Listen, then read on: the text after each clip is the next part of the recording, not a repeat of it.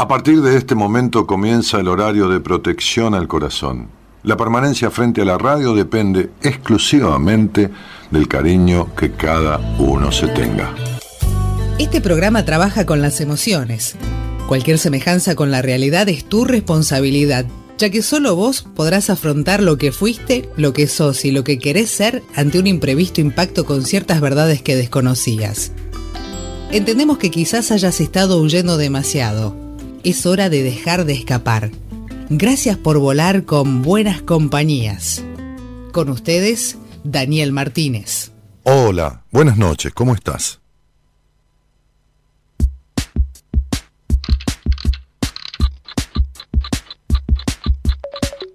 Que el tiempo y el olvido son hermanos gemelos, que el tiempo es oro y yo no pienso derrochar dinero. Por eso antes de dormirme hoy quiero afirmar que este fue un día más y no un día menos. El tiempo solo sana lo que ya no importa. Parece como un Dios que los pecados no perdona. No lo puedo hacer obedecer, apurar ni detener. Solo quiero poder aprovecharme de él y usarlo como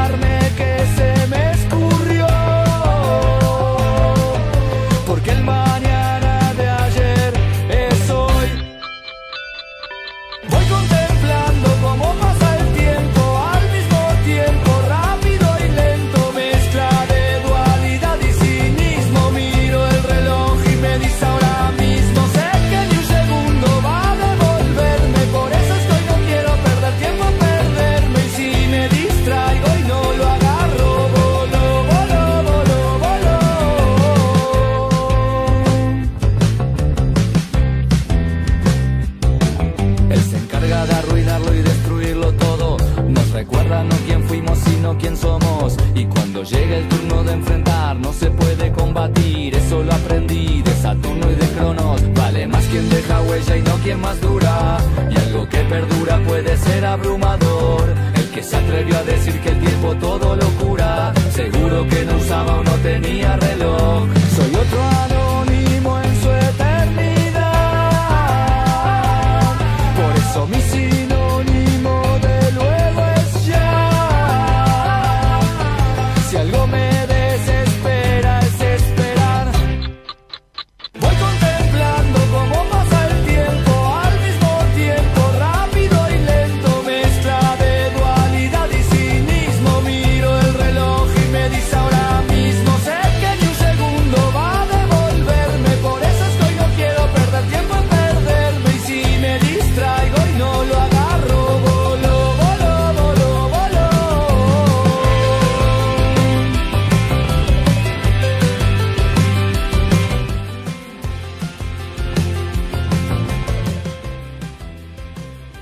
mi abre, la, semana, de la compañía con este tema que se llama ¿Cómo pasa el tiempo?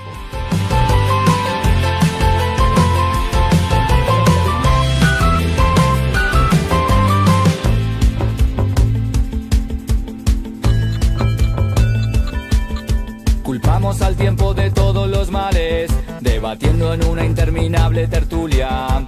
Decimos que queremos ser inmortales y no sabemos qué hacer en un día de lluvia. No lo quiero como excusa poner cuando algo no logré conseguir. No fui yo el que quiso el tiempo perder,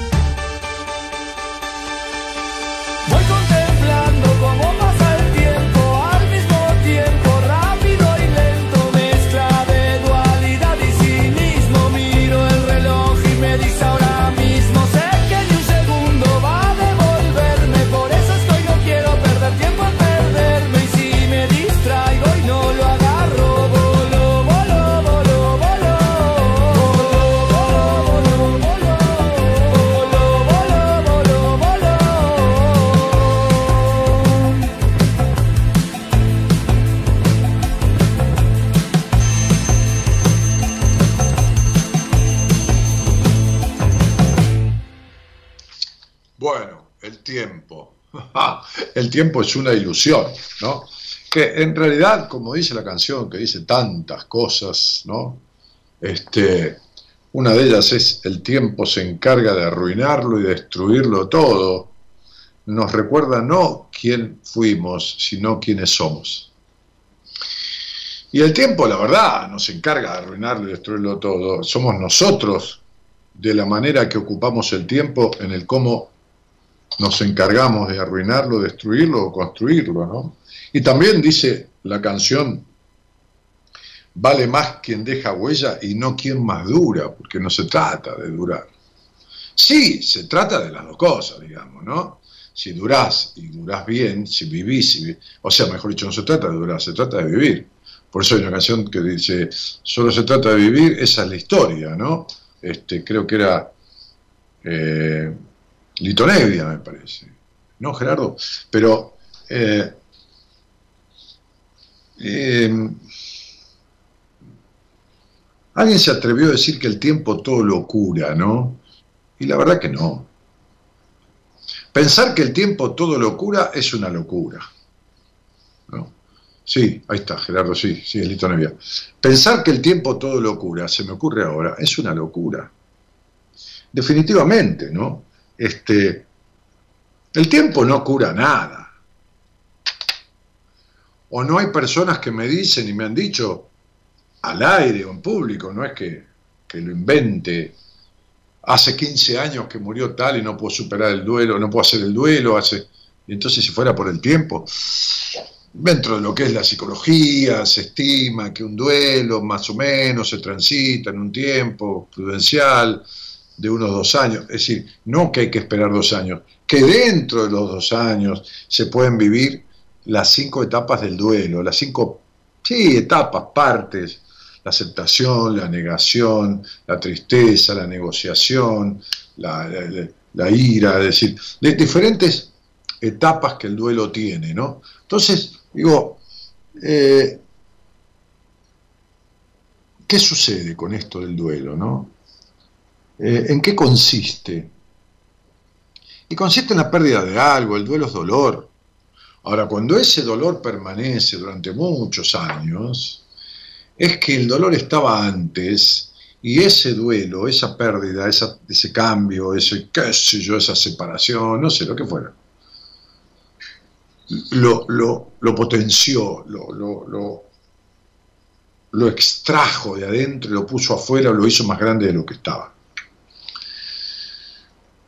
Como yo recién a una chica, Analía, le decía en Instagram, mirá, el año pasado me dijiste, tuve unos días grises, va, en realidad mi vida es gris, y pasó un año, ¿no? Y me dice, no, porque esto, porque lo otro. Le dije, ¿qué es una cosa? Este, me tenés cansado, porque no haces nada. ¿no? Y, había otra, otra chica, yo contesto a veces algunas cosas, una mujer, una, no una chica de 15 años, ¿no? Este, que me, me dijo, y tengo que tratar mi sexualidad a principio de año, ¿no? Entonces yo, eh, me quejó ahora, ahora me escribió, ¿no? Este, y me dice, sí, lo voy a leer textual, este, a ver si lo encuentro en Instagram, así, porque fue uno de los últimos que contesté, ¿no?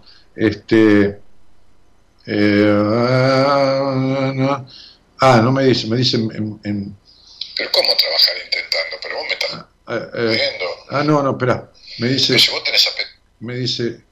Eh, te cuento que me conocí un chico, pero relaciones sexuales al pedo porque no siento nada. o me habré quedado con el padre de mis hijos, con el que sentía, pero solo rozando. Estoy harta de fingir orgasmos, ¿no? Entonces yo le dije, bueno, tenés que hacer, no, lo estoy trabajando. ¿Qué es trabajar? Sí, eh, con el intento. Pero si vos tenés mal el, apéndice, le dije, ¿qué haces? ¿Intentás operarte? ¿Qué, qué intentás? Abrirte la panza, sacarte el apéndice y te vas desangrado. O sea, mentira, ¿no? Le dije, mentira. Porque en enero, cuando yo hice un posteo que decía, este, ¿Qué, es lo que tendrías que, que, elaborar en vos o transformar este año? Eh, dijo, mi sexualidad, dijo ella. La otra, la relación con la madre. ninguno hace nada. No ninguno. Ninguno de quienes estoy diciendo hacen nada. Hacen nada. Hacer nada es hacer algo, pero conmigo no cuentes, ¿eh? Para siempre nada, para siempre hacer nada, conmigo no cuentes. No. Absolutamente no. Yo no soy cómplice de las estafas emocionales de los demás. Yo no acompaño a nada. Yo no acompaño a esta cuestión de, de ¿cómo se llama? De lo que decía la canción. Se trata, eh, eh, algo que perdura, puede ser abrumador, no se trata de durar, ¿no? Este, entonces digo, no, a durar no te acompaño. La verdad que no. A durar no. A ponerte duro con algo, a, afianzarte, a, establecerte, pero no a durar de la misma manera, eso no te acompaña. Llega un momento que, chao, hasta luego. ¿no? Este, el otro día le dije a dos pacientes, eh, así como hoy decía, se está en el grupo de pacientes, se está por ir alguna de ustedes de alta, y no voy a decir quién, y el otro día di la alta otra, y otra, y felices, y esto y otro, también le dije a dos de ellas, entre las 30 personas que he tomado, le dije a dos de ellas, te voy a derivar porque o yo no tengo las, las herramientas, o vos tenés demasiada resistencia a esto, o las dos cosas juntas, pero yo no estafo, es decir, sé que estás mejor, pero no lo suficiente a mi criterio yo he visto dar altas a pacientes que no se le puede dar, no, no el alta, ni la entrada se le puede dar en el estado en el que están, este, este, y, ni la alta ni la baja, ¿no? Este, por decirlo de alguna manera irónica, pero yo dije, yo sé que estás mejor, pero yo sé también que puse todo lo que tenía para que vos llegaras y acompañarte hay demasiada resistencia, te voy a pasar con una terapeuta de mi equipo porque creo que necesitas el trabajo de una mujer de mi equipo en este momento, después si querés volvemos. Y bueno, no me quedo porque sé que no soy lo suficiente tengo tan claro cuando no puedo, cuando el otro no puede y lo que hay que hacer y lo que hay que lograr, que, voy hasta donde puedo y siempre es o en el 99% de los casos hay una mejoría y en el 90% de los casos hay un éxito,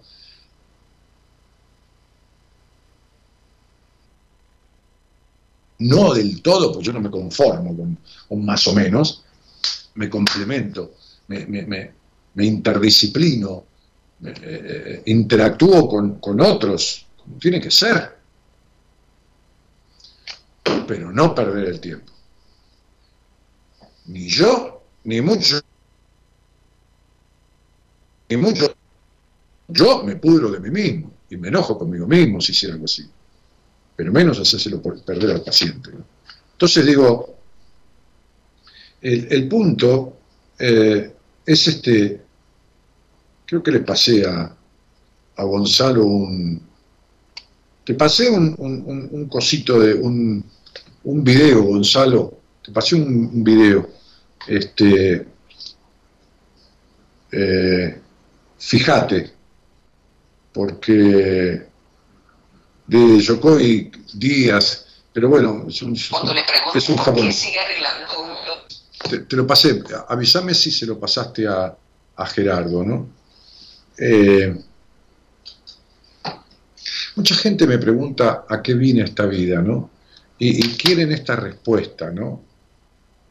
Eh, pero no preguntan a qué vine a esta vida por el sentido del ser, sino por el sentido del hacer. ¿A qué, vine a hacer?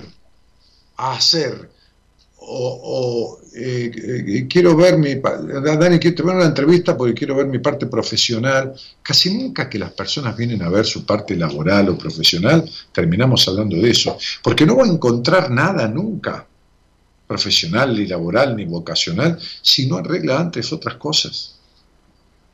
Casi nunca. Creo que de 100 veces, si, me han consultado 100 veces o 1000 sobre esas cosas, le hago ver que el problema en el 98% de las veces no está ahí, está en otro lado.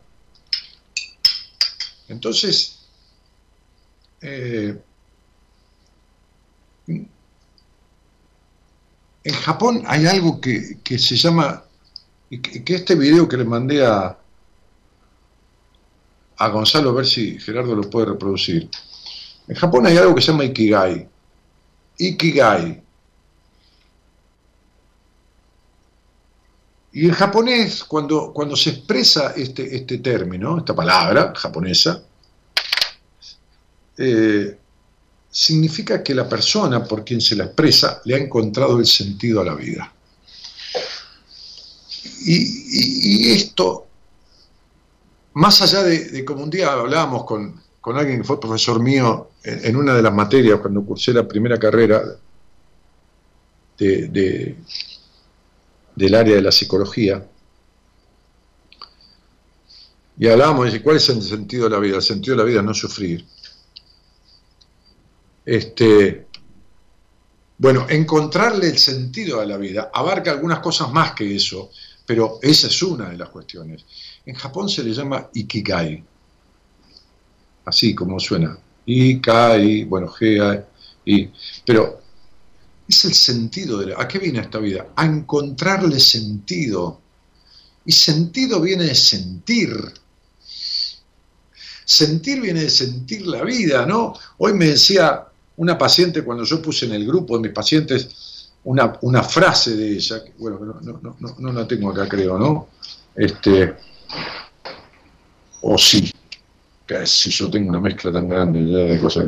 Ah, me pone en, su email, ¿no? Que tenemos, viste que yo trabajo mucho con un email, que es la historia clínica, donde vamos pa, palo y palo, ¿no? Ida y vuelta, este, con los pacientes, este, eh, con tareas, con esto, con que me cuenta un sueño, además hablamos por teléfono, pero con continuidad, no, no, no es que, no, en la mayoría de los pacientes míos, la inmensa mayoría, casi la totalidad, a veces no hacemos una sesión por semana. Entonces, en el mail me ponía una parte que yo copié y transcribí al grupo de pacientes. Les transcribí a todos los demás esta parte, no otra, para que no se dieran cuenta quién era. Ella, ella es una mujer, pone punto aparte, todo lo demás muy bien cada día me siento mejor conmigo misma, me siento mujer y sobre todo tengo un buen humor todo el día. Y es genuino. Aparte siento que tengo muchas pilas, mucha energía, tengo ganas de comerme el mundo. Bueno, hace unos meses ya estaba hecha mierda. Y hoy tiene ganas de comerse el mundo y siente pilas, energía y esto y lo otro. Y me dice, me miran los hombres como nunca y que esto, que La miraban siempre, pero ella no veía nada. O sea, su energía cambió, su sentir la vida, el sentido de la vida cambió es el sentido de la vida. Este, este, en el que, eh, bueno, si tenés el video en punta, ponelo, que a mí me encanta este tipo, yo lo he escuchado algunas veces, me encanta, este, no es largo, vamos a compartirlo, ¿eh? es un toque, che, dale. Cuando le pregunten por qué sigue arreglando un local donde ya no vienen tantos clientes, por qué se levanta, se arregla como si fuera a ir a trabajar si ya no nos dejan ni salir, estamos en una cuarentena, por qué sigue limpiando los productos. Tengo hasta hoy grabada en mi mente las historias de, de, mi abuelo. Una vez llegó un hombre a decirle, siempre venían a decirle lo mismo, Jaime, ayúdeme, estoy varado, ayúdeme. Y como el, paisa desbaraba a todo el mundo, esa era la fama de mi abuelo, vaya donde ese señor lo pone a trabajar. Y yo decía, pero ¿cómo lo va a poner a trabajar mi abuelito? Y un día me quedé escuchando lo que les decía y a uno le dijo, ponle cuidado lo que va a hacer, ponle cuidado, váyase allá al puente de los indios, ahí en la zona militar. Ahí está el puente de los indios. Abajo ahí pasa un, un río. En ese río hay unas piedras de tal color, esas piedras son buenas para afilar cuchillos. Piedra calisto, algo, yo no sé cómo le llamaban esa piedra. Coja una piedra de esa, dele maceta y váyase a vender esos pedazos que todo el mundo la, la ah sí yo necesito una piedra le dan 100 pesos 300 pesos. Ahí se levanta usted lo del día. Vaya, hágame, hágame caso tome. Le daba mil dos mil pesos. Y la persona pero lo convencía. Eso es un, es un machete es una mina de oro. Después yo veo ese, ese muchacho, que no era un señor, un muchacho, pasar con un montón de piedras vendiendo.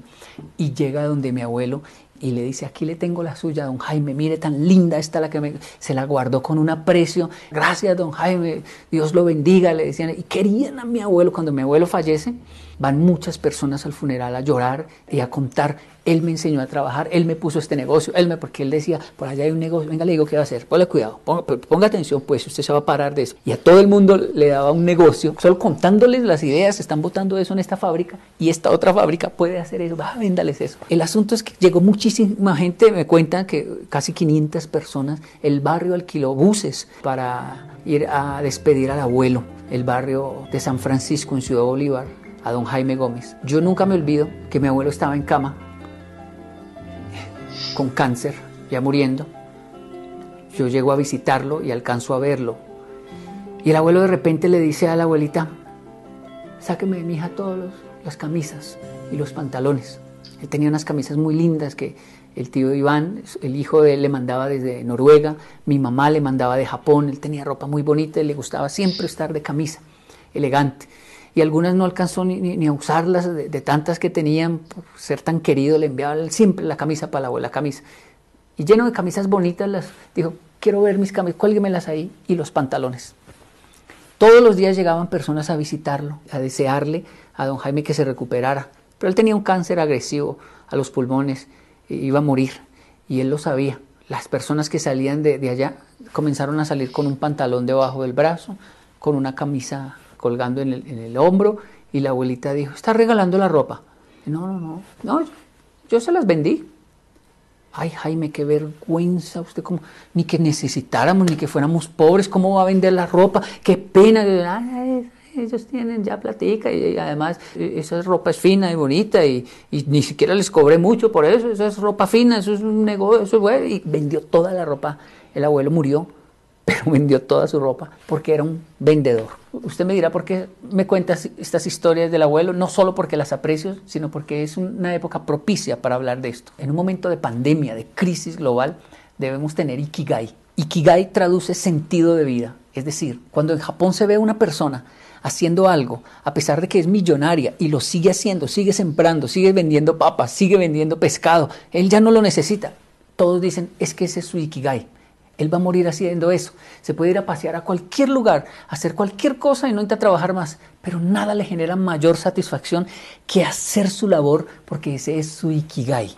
Mi abuelo tenía Ikigai porque Ikigai no es de Japón, es de todo aquel que descubre y se realiza haciendo algo que lo llena, él amaba vender y murió vendiendo. Cuando le pregunten por qué sigue arreglando un local donde ya no vienen tantos clientes, por qué se levanta, se arregla como si fuera a ir a trabajar si ya no nos dejan ni salir, estamos en una cuarentena, por qué sigue limpiando los productos, por qué sigue atendiendo bien a las personas si ya, ya no vienen tantos clientes, porque es porque es su ikigai. No lo hacemos ni por el éxito, ni por el fracaso, ni por la crisis, ni por no, es mi ikigai. Yo trabajo en tiempos de éxito y en tiempos de crisis también. Este es el momento de probar que lo que hacemos no lo hacemos por dinero, sino lo hacemos porque amamos hacer nuestra labor, atender bien a las personas, prestar un buen servicio. En tiempos de éxito lo hicimos. ¿Cómo no lo, lo vamos a hacer en tiempos de crisis? Ikigai.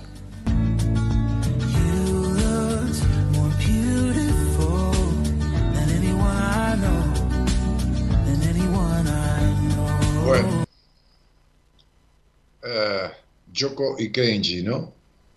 Ikigai. ¿Por qué te, se levanta y se pinta y se arregla? ¿Por qué? Porque es el sentido de la vida. Es más allá.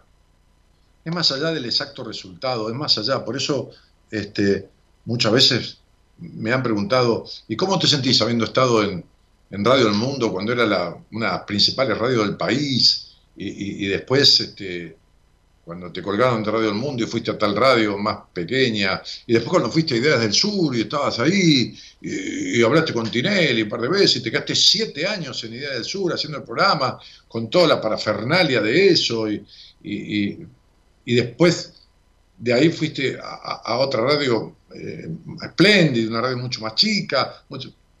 No, es el Ikigai, es el sentido de mi vida, no importa dónde lo haga, importa lo que estoy haciendo importa cómo me siento al hacerlo, importa eso.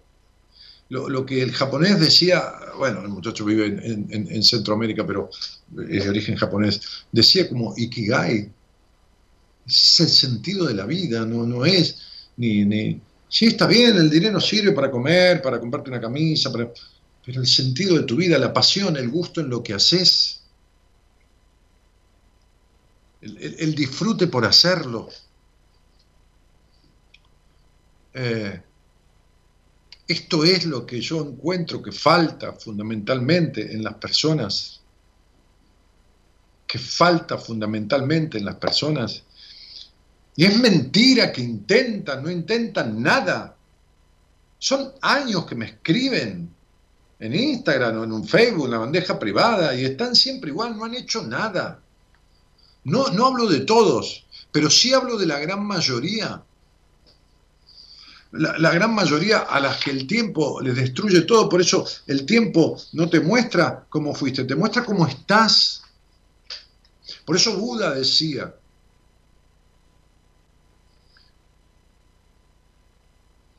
Si querés saber cómo es tu hoy, mira tu ayer. Si querés saber cómo será tu mañana, mira tu hoy. Si querés saber cómo fue tu ayer, mira tu hoy. Y si querés saber cómo fue tu mañana, mira tu hoy. Es siempre hoy.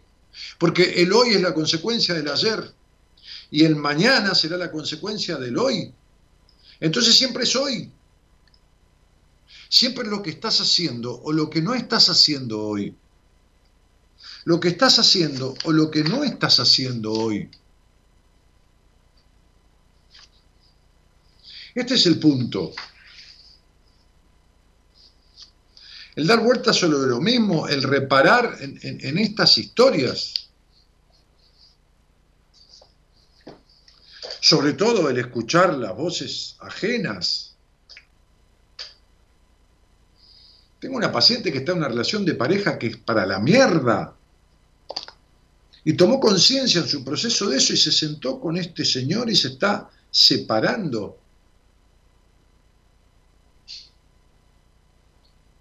Pero los padres de ella le dicen, quédate ahí, porque si le vendés la casa, porque tienen una casa, vas a perder plata, porque es un momento malo del mercado. No les importa un carajo la situación. Vivieron toda la vida para hacer dinero, no saben gastarlo ni disfrutarlo. Viven como, como, como peludos, metidos adentro de la tierra en un agujero, guardando la plata. Eso no es Ikigai, es que cagai, que cagai, que es tu vida. Es otra cosa que Ikigai. Entonces, digo, y le aconsejan y le sugieren y le taladran la cabeza a la piba, no es una piba, es una mujer, una chica grande. Y ella ni bola, y se da, me dice, me doy cuenta lo enfermo que están mis viejos, ahora me doy cuenta. Pero esto existe. Esto de lo malo conocido existe, es un dicho de la sabiduría, va de la sabiduría, del inconsciente y el consciente popular. Lo repito siempre, más vale malo conocido que bueno por conocer. O sea, vas a una pizzería de mierda, como es pizza de mierda, y, no, no, vas a otra, seguís yendo a esa.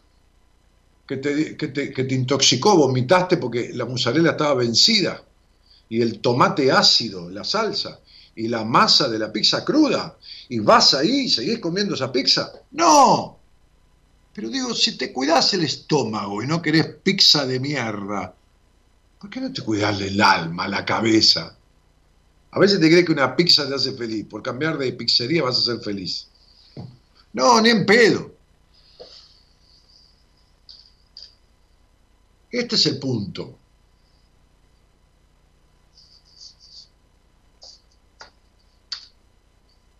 Algún día tenés que ser como las águilas, como dice la historia que grabé en el libro Decisiones o que está escrita en el ejemplar eh, actual del libro, que también lo vamos a pasar ebook, ya están prácticamente listos 10 eh, mandatos y, Mujer Plena estarán en, una semana, el viernes, el sábado ya están en, libro electrónico.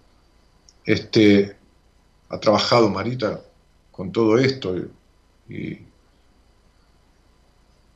y, este cuento, sé como las águilas, dice la Biblia, lo he repetido. De la Biblia como libro de historia, pero cita estas cosas, tiene esas cosas sabias la, la, Biblia como, como tantos libros, porque no importa lo que un libro dice, importa lo que sugiere, como decía un viejo sabio. Sé como las águilas, porque cuando tienen 25 años o 30 años, tienen su pico gastado y sus uñas gastadas, y si no tienen el elemento que es útil para la caza de sus presas, se mueren.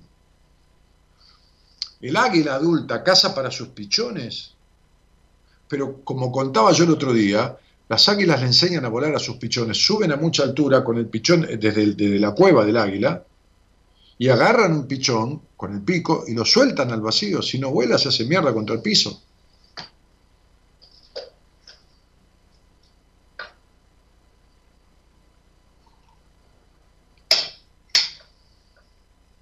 Pero cuando el águila vuela, cuando el pichón vuela, entonces tiene vida.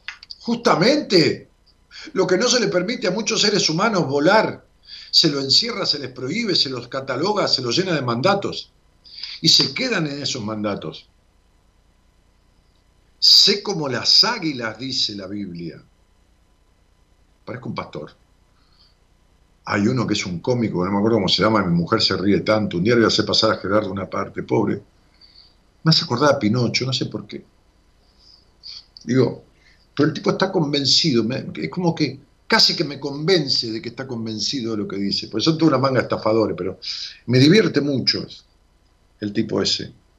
Este, unos flaquito que tiene unos ademanes y abre los ojos así.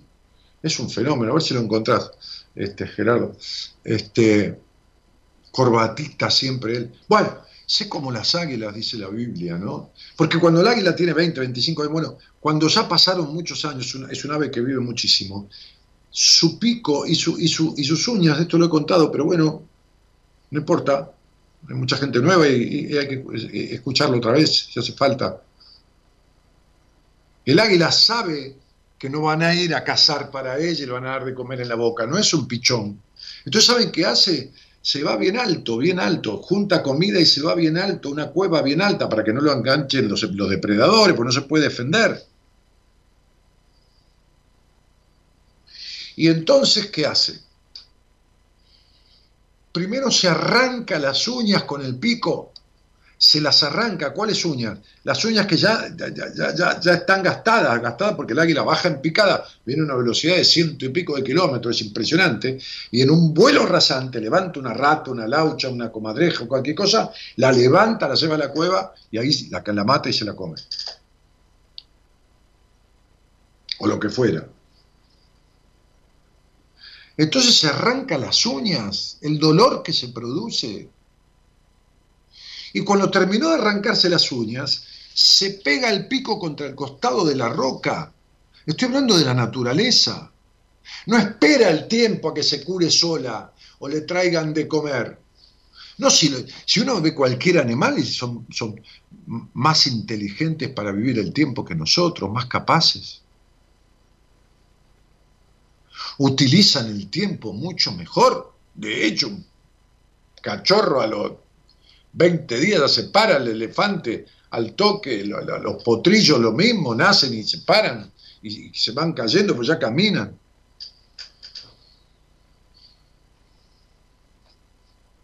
Y entonces se pega la cabeza contra el, costado o el pedazo de roca de la montaña y se rompe el pico y se lo arranca. ¿Me escucharon?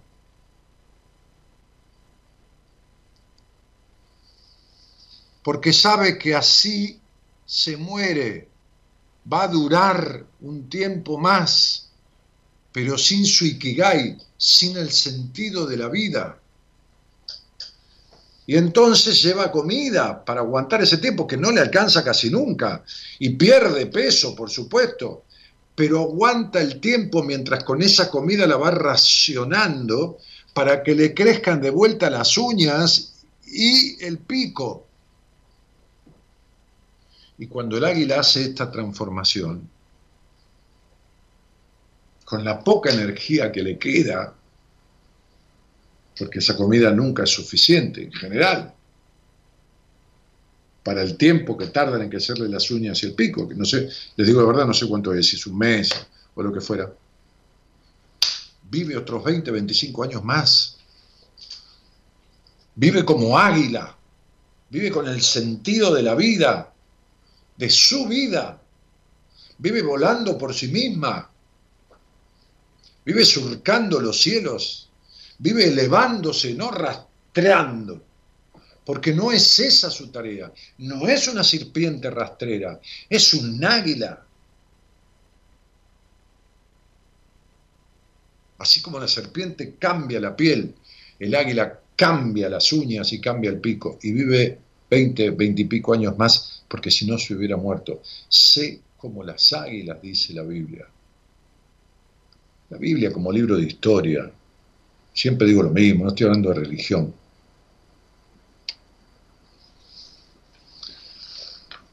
Entonces me parece que tu Ikigai, tu sentido de la vida, es esto lo que tenés que buscar.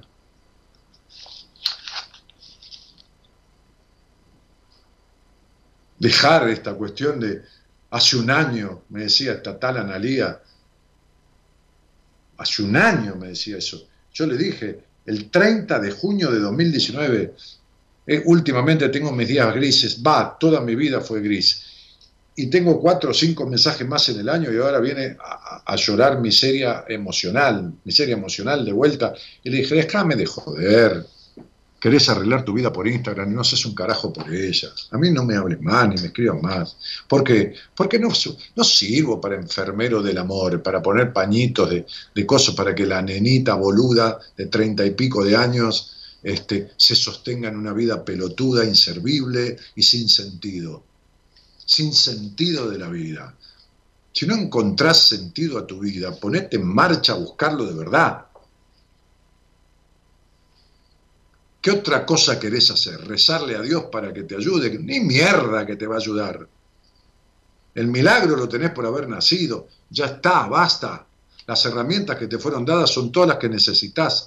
Listo. Si las usás para el carajo, jodete, aguantate el mal delirio, como dice Cordera, cuando llegue la parca, aguantate el mal delirio.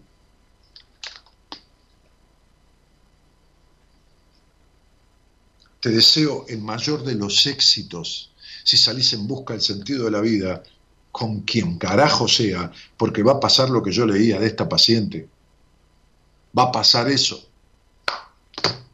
Y si no, y si no te deseo suerte, aunque te aclaro una cosa, en las cosas de la vida, como siempre digo, la suerte es solo para la quiniela, nada más.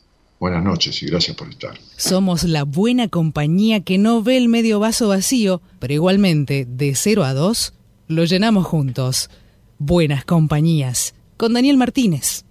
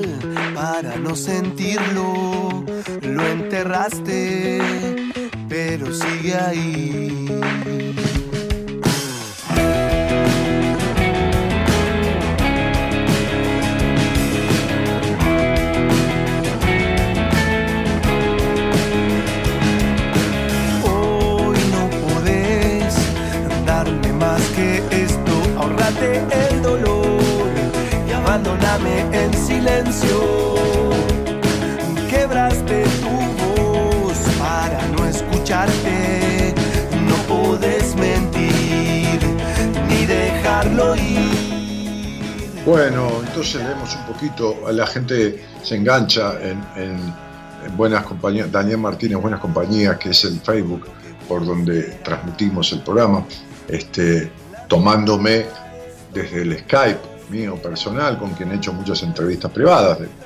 Este, hace muchos años usaba solo el Skype, hoy utilizo la videoconferencia de Facebook o el llamado telefónico de WhatsApp o de línea directa. Yo lo llamo muchas veces yo desde mi teléfono particular a, la línea directa de cada uno, ¿no? Este, un llamado telefónico, no por WhatsApp. Genio, dice Mariela Román, se puede. Buenas noches, Daniel, y a todo el equipo. Este, la turquita dice buenas noches y buenas noches, saludo desde Perú. Dice Yusei. Cristina Oyola dice, Ezequiel, vamos que es el día a día, no vuelvas a caer, sos fuerte para sostener esto. Este, ah, muchacho que habló conmigo otro día que es, este, eh, tiene problemas de adicción. Dale.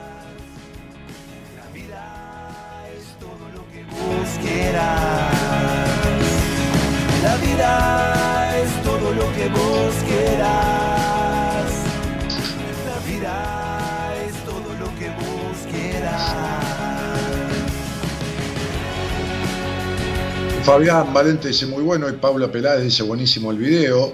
Este, y Tania Roses dice gracias por el aporte del video. Carla Vitar dice hermoso.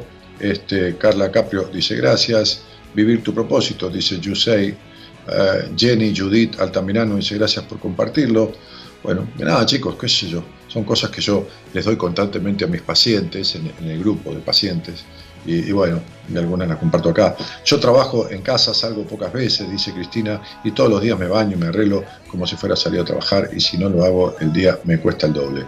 Sí, es como, viste, aceitarse las bisagras un poco, este, bañarse, qué sé yo, no sé, algo, ¿no? Hacerse un rico desayuno, que no significa caro, significa rico o dedicado qué sé yo, ¿viste? No es lo mismo agarrar la banana que cortar la sesgada y poner un poquito de miel o, eh, canela, la banana, este, no, es lo mismo, ¿entendés?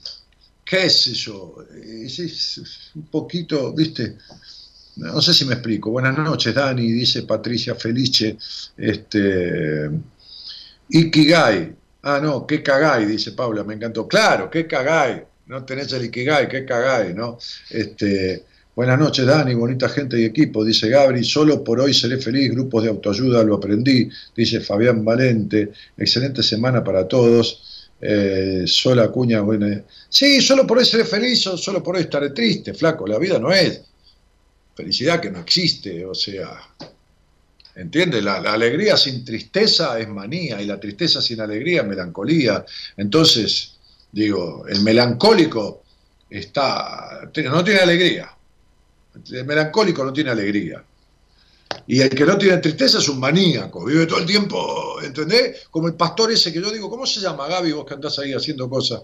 El, pastor ese que me encanta, a mí que vos te reís tanto. Vos que tenés memoria.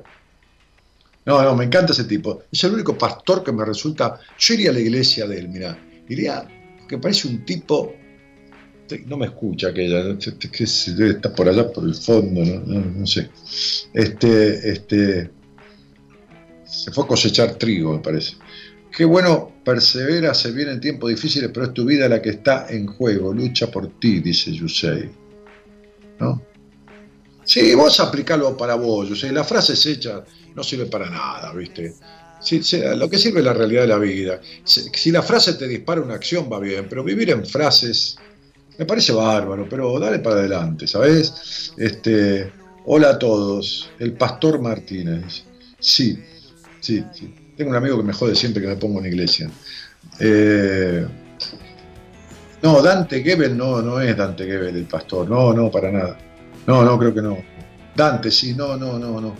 Qué emocionante la transformación del águila. Claro, pero emocionante, Paula, porque se arranca las uñas los dientes. Vos no te animaste a arrancarte ni, dos pelos de las cejas, ¿entendés? Hola Daniel, muy linda la apertura. Alguna vez lo escuché, el señor japonés nació en Colombia. Sí, es colombiano, sí. Tiene un millón y medio de seguidores, ¿eh? no, es ningún boludo. El colombiano es el japo, el japo, colon japo. No es, no es ningún boludo, ¿eh? Es un tipo vivo, incentivador, este, este, coordinador, trabaja para empresas. A ver si te crees que es un pibito que grabó un coso en Instagram y, le salió bien. No, no, no, hace años que yo lo, he escuchado. Qué buen color de camisa, Gadani, ¿te gusta? Sí, es un color medio salmón, ¿eh? Te voy a decir. Mirá, incluso me puse un reloj, a ver si se ve. Sí, ¿ves? A ver. Sí. Es un reloj que tiene una virola, ¿eh? la virola, lo que se llama la virola, toda esta cosa alrededor de, la tonalidad de Así que estoy, ¿viste? En mi Ikigai. ¿eh? A lo mejor a alguno no le gusta, dice qué color de Kagai, pero no, este, es, mi Ikigai, ¿viste? Me quedé acá adentro. Debajo tengo el pantalón del, del pijama, ¿eh? Este, porque andaba por acá, estuve cocinando. No, cocinando no. Es una sopa verdura, un pedacito de mozzarella que compré hoy, este, con, orégano del que tengo en la planta de atrás, este, en el macetón, que lo hice, lo hice secar. Y ese orégano tiene un olor que parece griego, fuertísimo, riquísimo. Aceite de oliva, un pedacito de mozzarella, platito de sopa, listo. Este, Gaby, ¿me escuchás? Gracias, Daniel. Eh, Constantino, dice Rosa. Hola, Dani. Hola, hola, querida. Hola, buenas noches, Daniel. Un gusto escucharte, dice Noemí Chávez. Y Pablo Pereira dice: Tus palabras siempre ayudan a despertar. Pero vos vivís despertando, Pablo, o vivís dormida. Si te ayudan a despertar, ¿por qué no despertás de una vez? ¿Entendés tu contradicción? Si mis palabras siempre ayudan a despertar, vos podés estar despertando todo el tiempo. Quiere decir que no despertaste nunca, Paula. ¿Qué vas a despertar? Acá veo tu nombre. ¿Qué vas a despertar? No, Paula, no, no, no, no. no. Marta Salerno dice, hola Dani, se entiende todo perfecto, no pongas cara de enojo. Yo pongo cara que me sale, que me venís a joder. Pongo la cara que quiero, no pongo cara de enojo. Es mi cara, eh. son mis matices, es mi pasión, es mi vida. ¿Qué? Carla Vitar dice, sería genial más audio post para presentar los temas. Siempre lo escucho al último. Dice, Sos vos la que llegas tarde, a la vida llegas tarde. Toda tu vida, Carla Vitar, que ni te conozco, es una vuelta más y un llegar tarde a todo, o no sabes que llegar tarde a todo. Pero no acá. Acá llega cuando se te cante las ganas, pero vos llegas tarde a todo en la vida.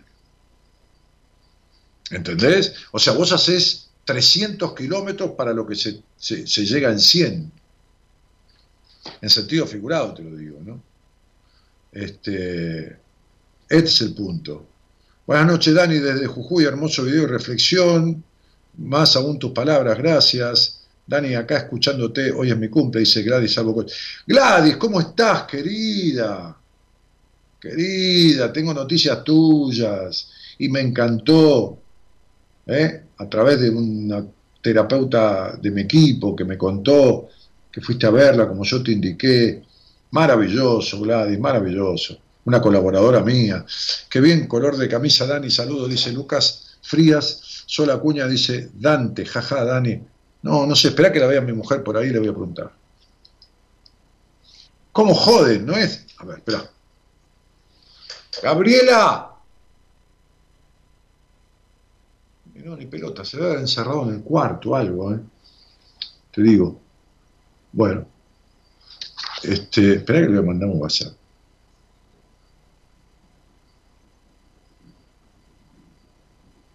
Espera, ¿eh?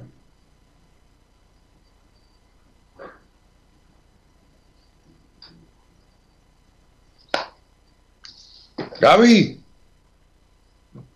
ni bola. Me puedo jugar un partito de fútbol con la pelota que me da. Bueno, eh, voy a hablar con alguien. Este, Dante Gebel, no, no me suena, che, no me suena, no, no, no, no. me suena que sea Dante Gebel. Me suena ese nombre. Ana María Hetgan dice, Marta, era solo una pregunta, Daniela hace numerología y pensé que podía hacerme algo. Ni en pedo, te voy a decir, no, ni loco, no le digo nada a nadie, Ana María. Salí al aire conmigo y hablaremos de la perra soledad que te sigue toda tu vida, pero, pero ni sabes por qué ni cómo solucionarla. Eh, hola Daniel, es el pastor Sinali. Sí, sí, ese Sinali. Ponme algo de Sinali, Edgardo, eh, digo, eh, Gerardo, buscame algo de Sinali. Bien ahí por, por, Edgardo García. Bien ahí. Bien ahí. La disciplina vence a la inteligencia es un eslogan, la filosofía japonesa. Por supuesto. Por supuesto que la disciplina vence a la inteligencia. Olvídate. Yo tenía un compañero, Figueroa, yo tenía un compañero del colegio Don Bosco que jugamos al fútbol, este, entre medio del almuerzo y las clases de la tarde jugamos al fútbol. Y yo te aseguro que solo he visto un tipo como Messi, porque Maradona era un grande, Messi es un grande de otra manera. Hacer con la pelota las cosas que hace este tipo superior inclusive. ¿Sabes lo que es venir a la carrera y levantar la pelota? Gaby, es Sinali el pastor que nos reímos siempre, ¿no? Sinali, el flaquito que abre los ojos así, se llama Sinali, el pastor ese. Me estás jodiendo, ¿con quién estás casada vos? ¿Con Magoya? Ah, el que grita. Sí, que habla así. y dice, nunca le vi el nombre porque me río. Y te reís, claro, con los ojos cerrados. Tenés que reírte con los ojos abiertos y mirar No, el pero no sé el nombre, pero es terrible. Bueno, entonces este, este, este pibe, yo lo conté el otro día, este, Tanino di San Antonio se llama, este, se llama, se- sí se llama, supongo que se llama, qué sé yo. Este, era una cosa infernal lo que jugaba al fútbol. Yo no vi una cosa igual, pero en serio se lo digo. No vi una cosa igual profesionalmente, no vi, no, no vi lo que este tipo hacía con la pelota.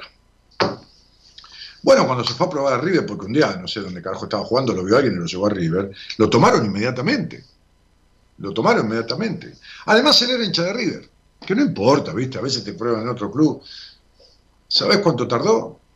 Y dos meses. Llegó tarde dos entrenamientos, al tercero no fue, todo lo echaron a la mierda.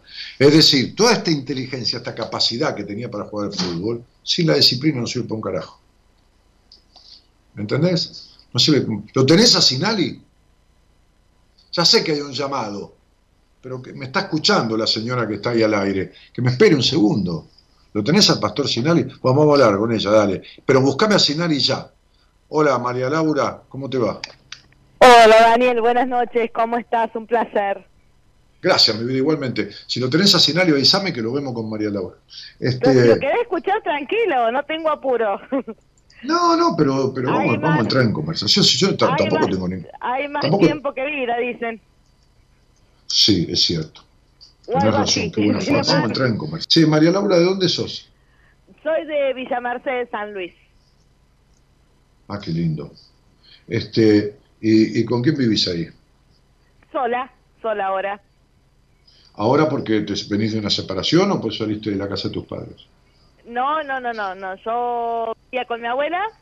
Bueno, Ah. ella falleció. Y bueno, eh, estaba en pareja mm, desde el año pasado. Y en octubre No, estabas de novia, no en pareja. Bueno, estaba de novia, bueno. eh, En pareja casi- y viviendo. Pero y venía, y venía, y venía, y bueno, Por eso, Eh, ibas y venías, no vivías. sí, sí, sí. En octubre directamente ya nos distanciamos, pero siempre estuvo el contacto. Bueno, ahora él se fue a trabajar a San Luis Capital. Eh, bueno, y estamos ahí, que vamos, que venimos, que nos vemos cada una vez al mes, cada 15 días, cada tanto. O sea, es como que no, no rompemos ese vínculo. No, esa relación. Sí, sí, sí, no sé No cómo llamarlo. no es ni pareja ni vínculo, es relación. Aparte, vos no tuviste vínculo con ningún hombre de tu vida. Puede ser. Y pero ¿sabes por qué? Porque para un vínculo se precisa algo que vos no tuviste nunca, María. Para un vínculo se precisa plena confianza.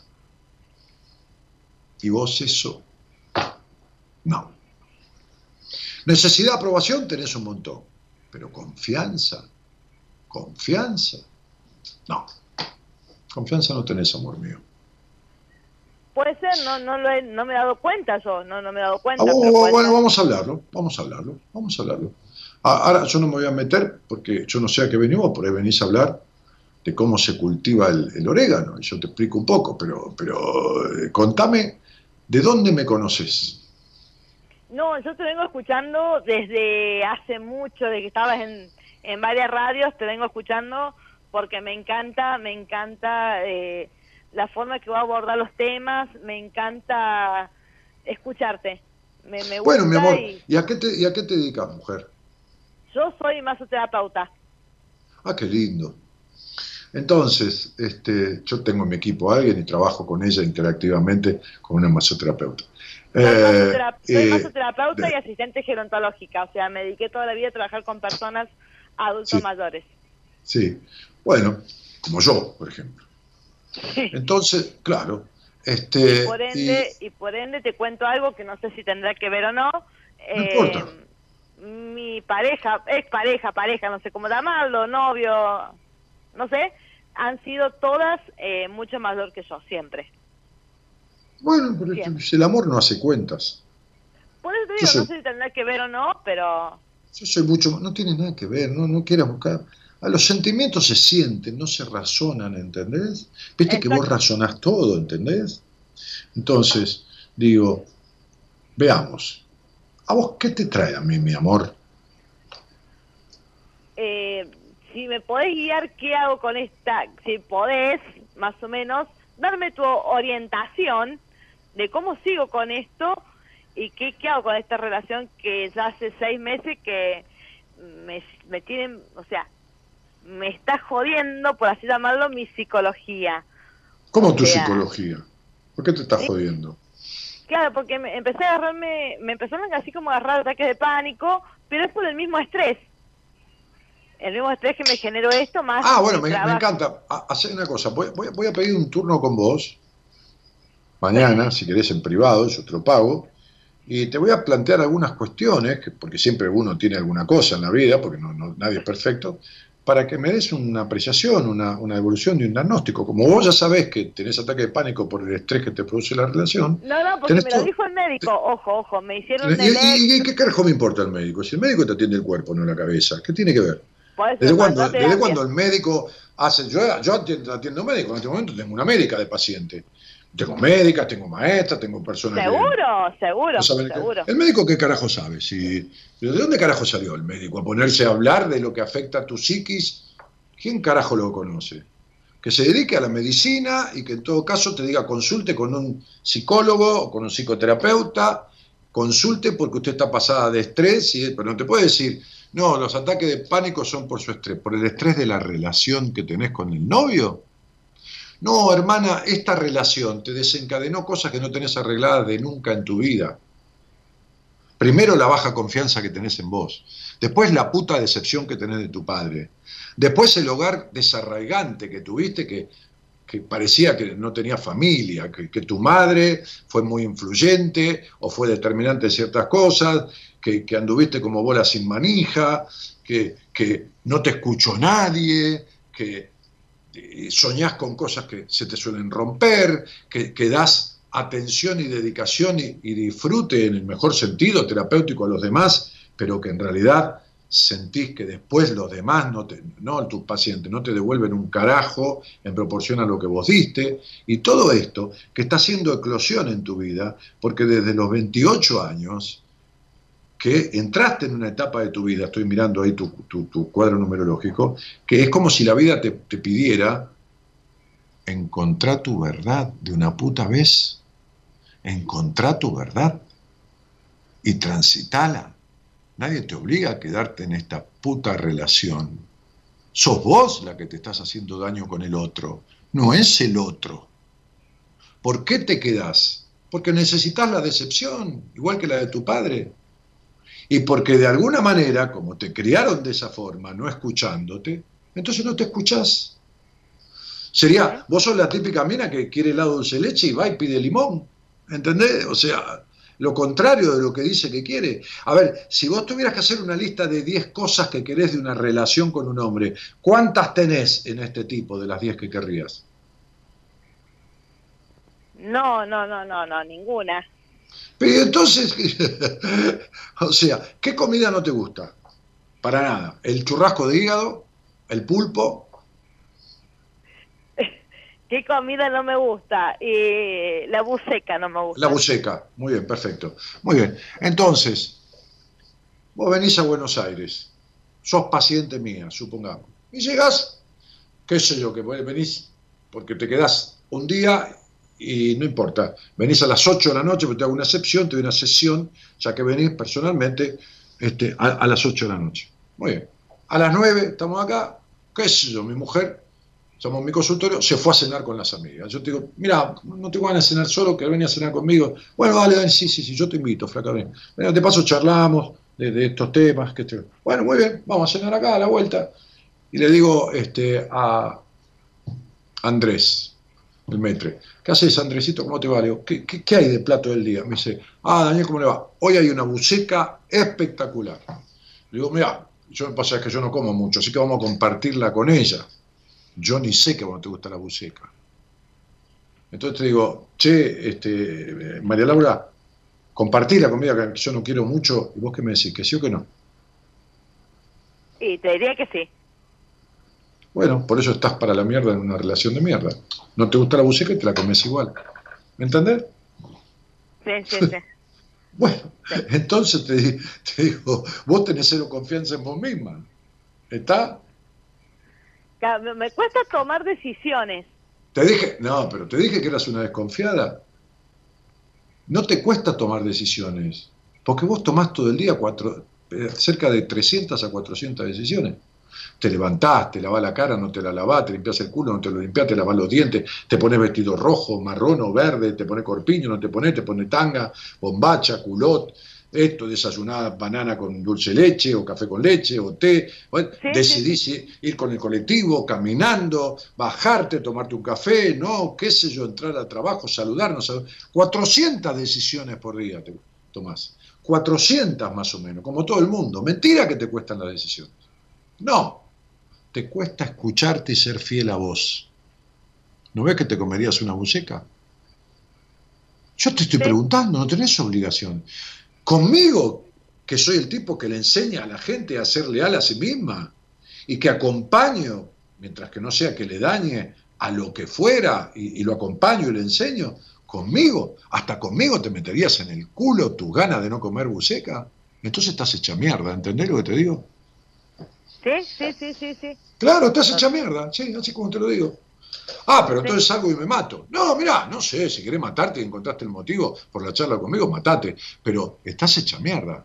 Si vos conmigo, conmigo, no que somos novio, amante, o me querés levantar y de la buceca depende el resto de nuestra vida y nuestro casamiento. No, es una sesión de terapia donde yo te invité a comer, como alguna vez terminó una, terminó una sesión y o tuve una sesión tomando algo, un café con una media luna, o un trago, una copa de champán o de vino con un paciente. Muchas veces. Bueno, cuando se podía, ahora no. Entonces, sí, sí, totalmente. te metes tus ganas en el tus no ganas en el culo y te tragás la buceca. Entonces quiere decir que vos te vivís traicionando, ¿por qué vas a encontrar un vínculo coherente? ¿Vos no tuviste un vínculo coherente nunca en tu vida, María Laura? En serio te lo digo. o sea, nunca, fue una, cosa proporcionada, ¿me entendés? Lo tuyo fueron todas decepciones, boludo. Estás hablando conmigo. No estás hablando con, pero con, el, con, el, doctor. Que te dice, esto es estrés, todo es estrés. ¿Qué va a ser estrés? Sí, sí, por eso, pero quiero romper con eso ya con ese mañana no miento pasado mañana es mi cumpleaños pero escuchame una eh, cosa, pero espera, espera un poquitito, vos sos masoterapeuta, muy bien. ¿Me podés explicar en qué consiste y, para qué te llama un paciente? O sea, vos vas a ver un paciente, el tipo, en general, ¿qué tiene? En general, la mayoría de los casos, ¿qué tiene el tipo o la eh, tipa? Sí, pueden tener una cervicalgia, una contractura en la zona lumbar, en la zona media de la espalda, contracturas, por ejemplo, poner en los gemelos. Eh, claro, anudado el ciático, cuarta lumbar, una lumbalgia, ¿no? También lumbalgia, chatalgia, de todo, o sea. Ciatalgia, claro, el ciático, el ciático. Bueno, muy bien. Entonces, este, bueno, fenómeno. ¿El tipo qué hace? Tiene todo eso. ¿Qué hace? Normalmente te llama, ¿no es así? Sí, sí, sí. Recurre a vos porque sos la persona que sabe de eso. ¿Estamos de acuerdo? Sí. Entonces vos que estudiaste y que hiciste curso y que todo lo demás y, que practicaste, estás formada en eso, lo ayudás a solucionar su problema. Tal cual. Muy bien. ¿Vos qué hiciste para solucionar el tuyo? Porque no es un problema de lumbalgia. Y aunque fuera lumbalgia, imagínate que no te lo puedes arreglar sola. Ni siquiera de lo que vos sabés te lo puedes arreglar sola. Ahora, ¿qué carajo hiciste, María Laura, para arreglar esto que viene de toda tu vida? eh, empecé terapia y... Muy bien. Empecé terapia, sí, sí. Muy bien. Muy bien. ¿Cuándo? No me mientas a mí, ¿eh? porque mira que yo escucho, te corto. ¿eh? No, no, no, no, no. Hace dos sesiones que voy a terapia, o sea, que hará dos semanas. Entonces, ¿qué querés? ¿Que te lo arregle yo en dos sesiones y recién empezás? No, no, no, no. Te cuento. Eh, hice dos sesiones, pero yo antes había ido a un a otro terapeuta que no me gustó. Eh, porque soy muy psicoanalista y no me daba, ¿viste? Cuando decimos, nos vemos en la próxima sesión y no me decía nada. Bueno, ¿y cuánto tiempo fuiste? Eh, casi dos meses. Bueno, ¿y ahora cómo se llama esta señora?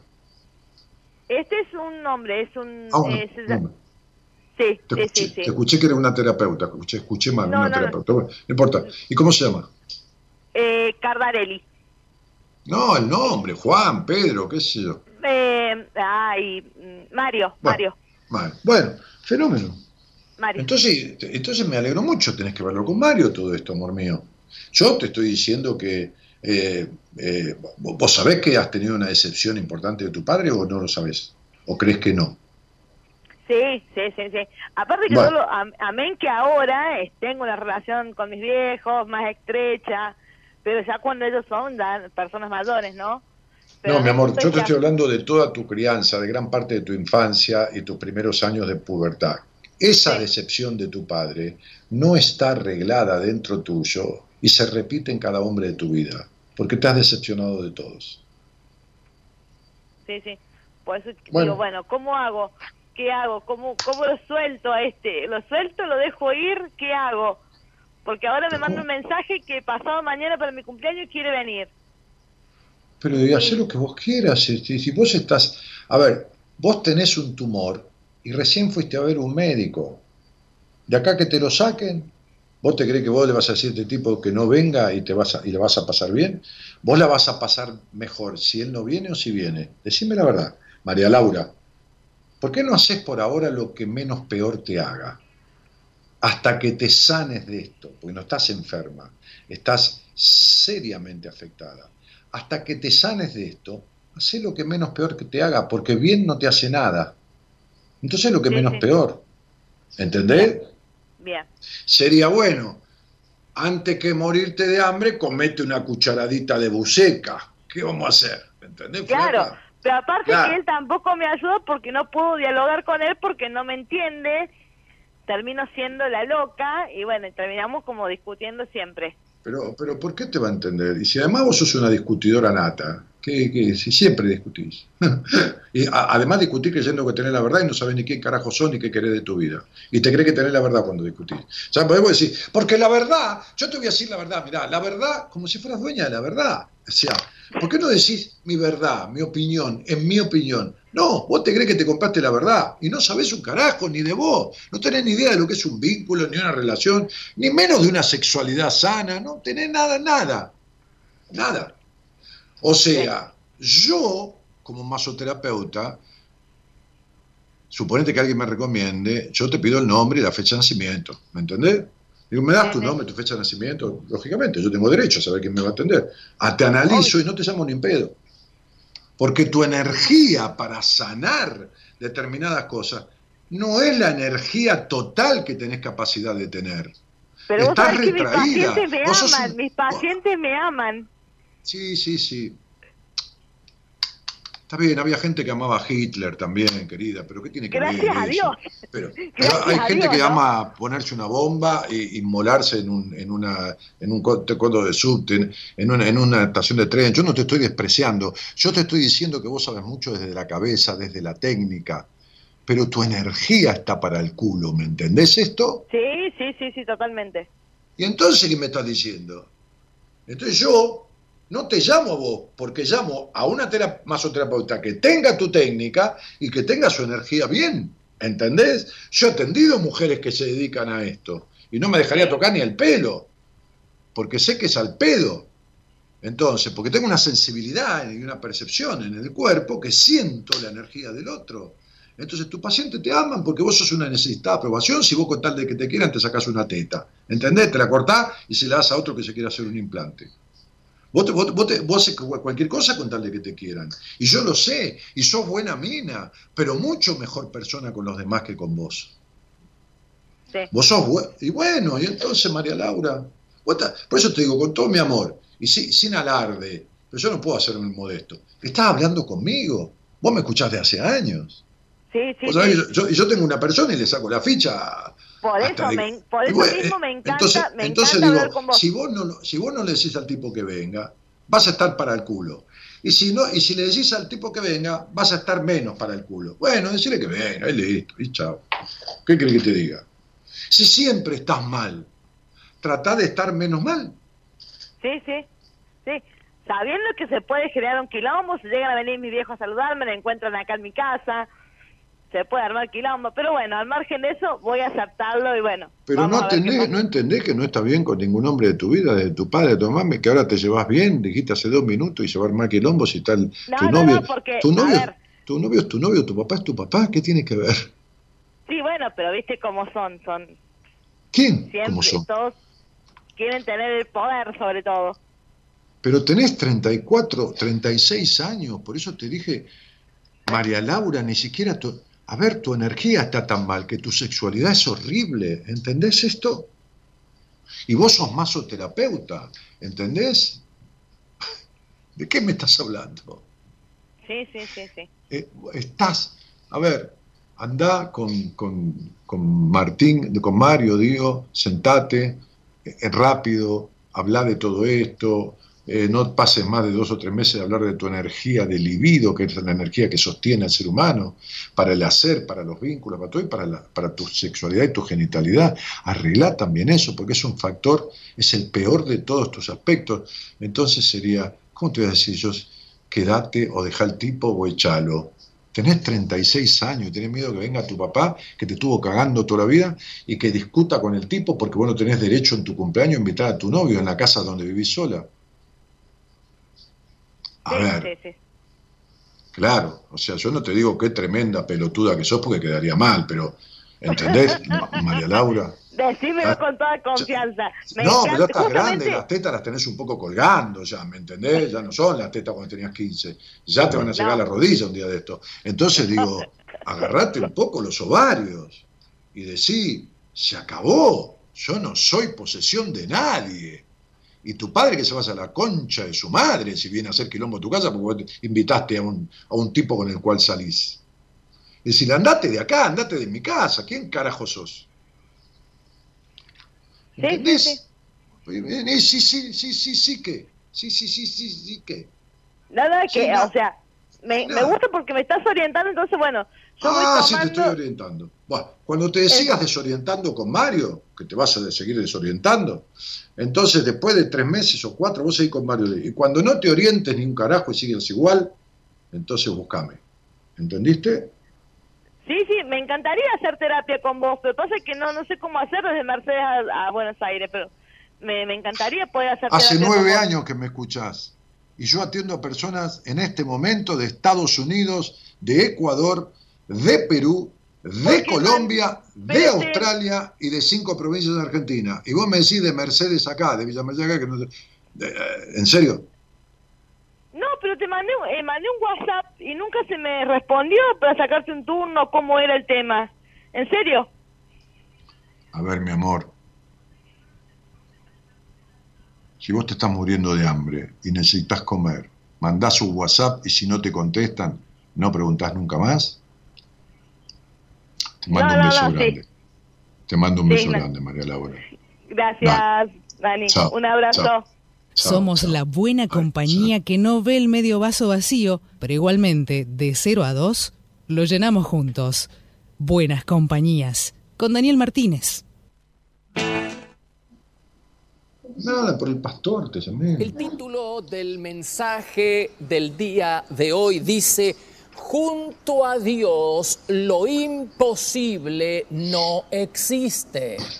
Ahora vamos a repetirlo todos y vamos a creerlo. Junto a Dios lo imposible no existe. Dice Primera de Corintios capítulo 6 versículo 17, cuando alguien se une al Señor, el Señor y esa persona se vuelven uno. Y luego vamos a leer Gálatas capítulo 3 versículo 23.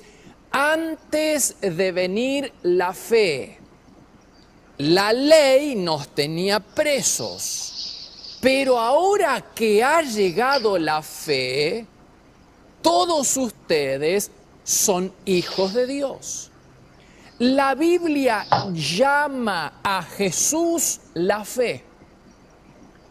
Así que si Jesús es la fe, y si el que se une al Señor se vuelve una sola persona con Él, cuanto más cercano estemos a Jesús, más fe vamos a tener. Es decir, la relación íntima y la comunión con Jesús hace que tengamos más fe. A mayor intimidad, mayor será la fe. Pero ojo, porque el descuido de la vida de intimidad y de comunión con Dios va a debilitar nuestra fe. Como te darás cuenta, todo el secreto está en el lugar secreto. Como te darás cuenta, el gran secreto está en ese bendito lugar llamado carpa del encuentro.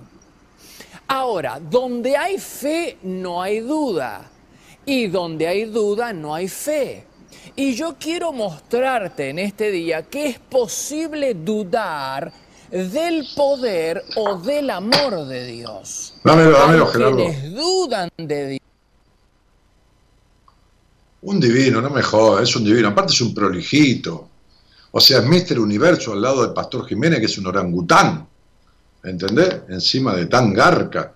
Pero digo, este, un divino. Este es un, mirá que es, es un, y tiene esa efusividad que a veces le agarra y el tipo se posesiona, ¿no? Yo no me voy a quedar cuando Cristo Es terrible, ¿no? Yo no me voy a quedar. A ver los gestos ahora, ¿eh? Arriba. Levantados con poder. Para la nueva Jerusalén. A que tú te vas, a que yo también. A que tú te vas, a que yo también. A que tú Y tiene, y, tiene, y tiene un marketing impresionante el tipo, tiene un marketing, una cosa, la iglesia tiene libros hasta para los cursos, todo filmado, todo. No, no, no, es impresionante, es impresionante. Este, cuando vos te unís a Dios ya no son más dos, son uno, cagamos, se perdió uno. es decir. Viste, tiene una frase, viste que. Este, pero bueno, es maravilloso, es maravilloso. Eh, bueno, en fin, este, pero es un personaje, ¿viste lo prolijo que es un lindo? Me hace acordar a Darryl, el, el marido de Hechizada, los que son grandes de edad, deben haber visto una serie famosa que otro día leí un artículo este, de, de ella y de la, de, la hija de la, de la mujer esta, que, que está grande ya, hechizada, el marido Darryl era un prolijito, era gerente de una empresa de publicidad, y era parecidísimo a este, con los ojos así saltones, flaquito, era igual, igual, igual, igual que al marido de hechizada. Si alguien vio esa serie, que, que, que, que me diga si, si estoy muy equivocado. Bueno, Dani, ¿cómo me hace reír tu ironía como recurso para que entendamos tus oyentes? Claro, cuando yo hablo con alguien, estoy hablando con ese alguien, pero, pero yo sé que va a parar al otro lado, ¿no? Del otro lado de la cámara, digamos. ¿Qué sugerís para encontrar el Ikigai? Y al llamarlo al japonés ese, Damaso Rivas Pinal. Ay, Dios santo, qué, qué preguntas, ¿no? Qué, qué preguntas infantiles. Como si el Ikigai fuera una cosa de, hola, ¿qué tal? Como si yo supiera dónde está la cueva del Ikigai, donde ir a comprarla, que hay un viejo sabio que te vende una raíz de Ikigai como si fuera jengibre y vos la rayás, la puta que te parió, y haces un té y te tomás el té de Ikigai. Y, y ca- Ikigaigas una semana seguida. Pero ¿cómo vas a preguntar cómo, qué sugerís para encontrar el Ikigai? Rosana Rosales dice, hola Dani, te mando un saludo de Empalme, Villa Constitución, me gusta tu programa, te escucho la semana. Bueno, Ro, este, eh, un cariño grandote, gracias. Villa Constitución, he pasado por ahí. Mariela Román dice que bueno escucharlo. Bueno, Mariela, bienvenida. Escucha bien, dice Cecilia Salva. Cecilia Salvia, wow, dice Lucas Frías. Lu Monse dice, hola a todos, terrible lo del águila, lo ignoraba por completo, pero es una definición total de lo que se siente realmente cuando abrís los ojos y entendés que tu vida tiene que hacer un cambio radical, lo procesás y lo haces. Todo el año pasado viví un momento difícil y me di cuenta que terminaba siempre en el mismo lugar y estaba peor que nunca conmigo. Proceso doloroso salir de la zona de confort. No es zona de confort, es zona gris, zona de mierda. Está mal dicho todo esto. La zona de confort, un carajo, si no hay nada de confort. Ya sé que sentido figurado, pero dejen, porque el inconsciente no lee tonos, lee neutro. Cuando vos decís me quiero matar, el inconsciente escucha, me quiero matar, me quiero matar. No lo dice en tono, me quiero matar, loco, ¿sabés qué? No. Entonces, zona de confort, toma zona de confort. Y entonces, este, vale la pena, no, no vale la pena, vale el gusto. ¿Ve las frases de mierda? Anda a terapia que vale la pena. Anda a cagar, que voy a ir a, a penar. Yo no voy ni en pedo a vivir en pena en terapia. No, voy si vale el gusto. ¿Entendés? Junto con una profesional de la hostia que no me dejó hacerme la boluda en ningún momento, hay que animarse y todo cambia. Bien, me alegro mucho. Hoy hicimos un posteo de esto, ¿no? Este, y, y- y que decía una cosa así, este, a ver, ¿dónde estaba? Saber es un fenómeno diferente. No significa pensar acerca de algo, sino profundizar en la existencia misma para saber, entrando en la existencia. Por eso digo que una cosa es saber y otra cosa es comprender. Es muy pragmático, interesado en lo inmediato. Hay que usar lo inmediato como una puerta a lo supremo. Lo supremo sucede si entras en lo inmediato. Estás ahí, no hay otra manera de llegar a ello. Es decir, accionar sobre la realidad, como es la política, es acción sobre la realidad. ¿Entendés? Acción sobre la realidad. Eso tiene un... Imagínate, hoy leía, ¿no? El ministro de Agricultura de la Nación. De Agricultura de la Nación. No de Agricultura de Jujuy, que tiene su ministro de Agricultura y está muy bien. No de Agricultura de Ushuaia, que tiene su ministro de Agricultura muy No de la Nación. Es decir, el tipo que tiene que ver con el agro a nivel nacional y se comunica con... El tipo dijo, yo no estaba enterado de la expropiación de Vicentín.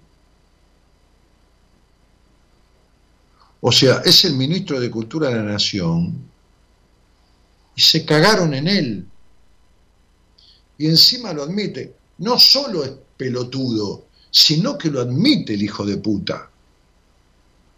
¿Y qué tiene que hacer un tipo si tiene que accionar sobre la realidad? Tiene que mandar a la putísima madre que lo parió al jefe de gabinete, al presidente de la nación, a la vicepresidenta, presentar la renuncia diciendo váyanse a la reputísima madre que la parió, e irse. Pero como decía mi papá que el ego es más grande que el miedo, el ego que tiene el tipo por estar en ese sillón es más grande que el miedo a pasar por pelotudo, entonces no toma lo inmediato y acciones sobre, la realidad para profundizar. No, encima declara que no estaba ni enterado. Es el ministro de Agricultura de la Nación. Y están intentando privatizar, es un problema aparte, no voy a poner a discutir eso, cada uno tiene su idea. Una empresa no de fabricación de autos, que ponerle sería el ministro de la Industria, no, una empresa del agro, que se ocupa de la comercialización de productos agrarios, y ese es el ministro del agro, de la agricultura. Bueno, eso es no tener idea de lo que es la realidad, ni acción sobre lo inmediato, y encima ser un pobre pelotudo. Bien, quiere decir que el Ikigai tiene que ver con una actitud, no ir a encontrarlo, dice, ahí, ¿a dónde está el jabón de glicerina? Ahí me dice mi mujer, donde siempre, pues yo busco las cosas y no las encuentro. Abajo del, del, del, del vanitorio, en el vanitorio, abajo del lavatorio, ahí a la derecha está el jabón de glicerina. El Ikigai no es eso, está adentro, es la pasión por la vida, es la llama de lo sagrado, es la existencia misma, es el salir de la zona de mierda, que no es gris, es marrón, con color a mierda. Eso es el Ikigai. ¿Qué sugerís para encontrar el Ikigai? No, no, te contesto porque no me gusta decir malas palabras. Este, insistís, acá comunicate con el número de pantalla, dice Gloria. Ah, el 11 31 03 61 71. Sí, ahí, mandás un WhatsApp y decís quiero hablar con Daniel. Zona de adaptación pasiva, dice Martín Cueto. sí, es muy largo. Zona gris, zona de mierda. Patricio Ordóñez, zona de mierda, hay que decir las cosas por su nombre. Nunca me pude comunicar con vos, te escucho desde Radio de Plata, dice Alejandro Jacín, que nunca quisiste comunicarte. ¿Te imaginás 10 años queriendo comunicarte y no podés? No, no querés vos, pichón. Exacto, la zona de confort no existe. ¿Qué? Por supuesto, ¿qué va a ser zona de confort? ¿Qué era ese pastor? No entendía nada. Pensé que se había ligado una señal, dice Richard. No, puse ese pastor porque me resulta muy cómico de estos tipos que venden, qué sé yo, venden toda esta cosa del bienestar y que te, agarraste de, qué sé yo dónde. Este, pero eh, a mí me resultan todos como muy estafadores, ¿no? Pero este es el único tipo que me convence de que lo que dice se lo cree. No digo que yo le creo, dice que le, creo que él se lo cree, ¿se entiende? Que él cree en lo que está diciendo. Eh, Omar Figueroa dice, y después daban a mí tres del caballo que. Claro, caballo con voz, con voz, con voz con Z. No hay dos, no hay dos, decía la canción, solo Mr. Ed tiene bella voz. Y el dueño de, de Mr. Ed del caballo, ese blanco, se llamaba Wilbur.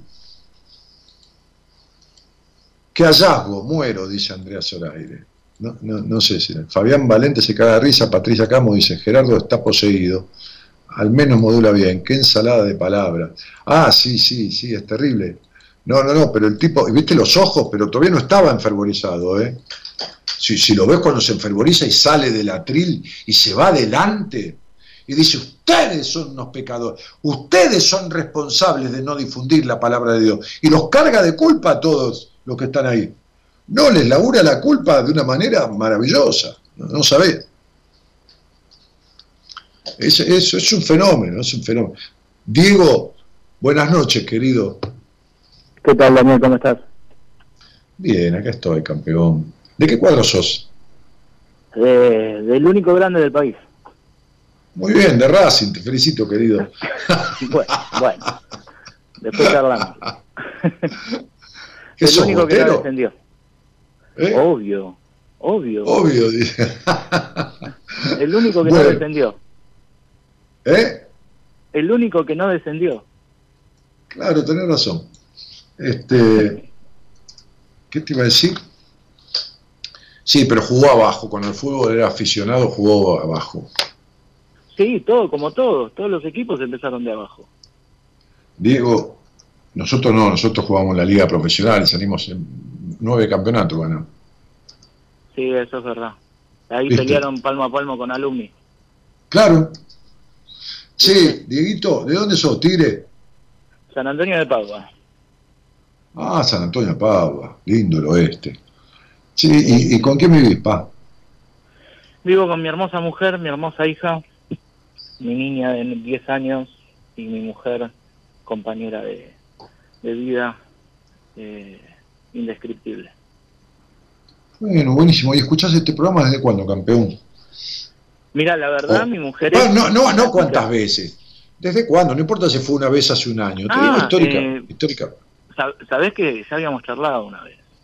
Bueno, Hace, hace como unos 10 años más o menos. bueno.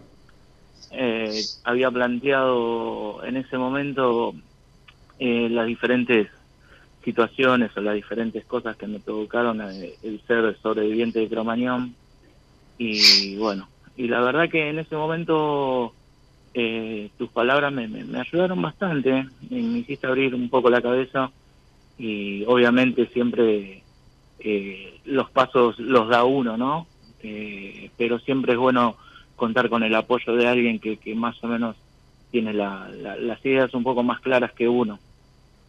Ah, bueno, viste que cuando vos vas a ver el partido, ves más claro que si lo estás jugando, viste, porque vos lo ves de arriba Ah, y ves los, sí. 100, los 100 metros. En, en realidad, eh, está bien, yo he transitado muchos años de terapia, he leído, he aprendido, aprendo mucho de, de mis pacientes.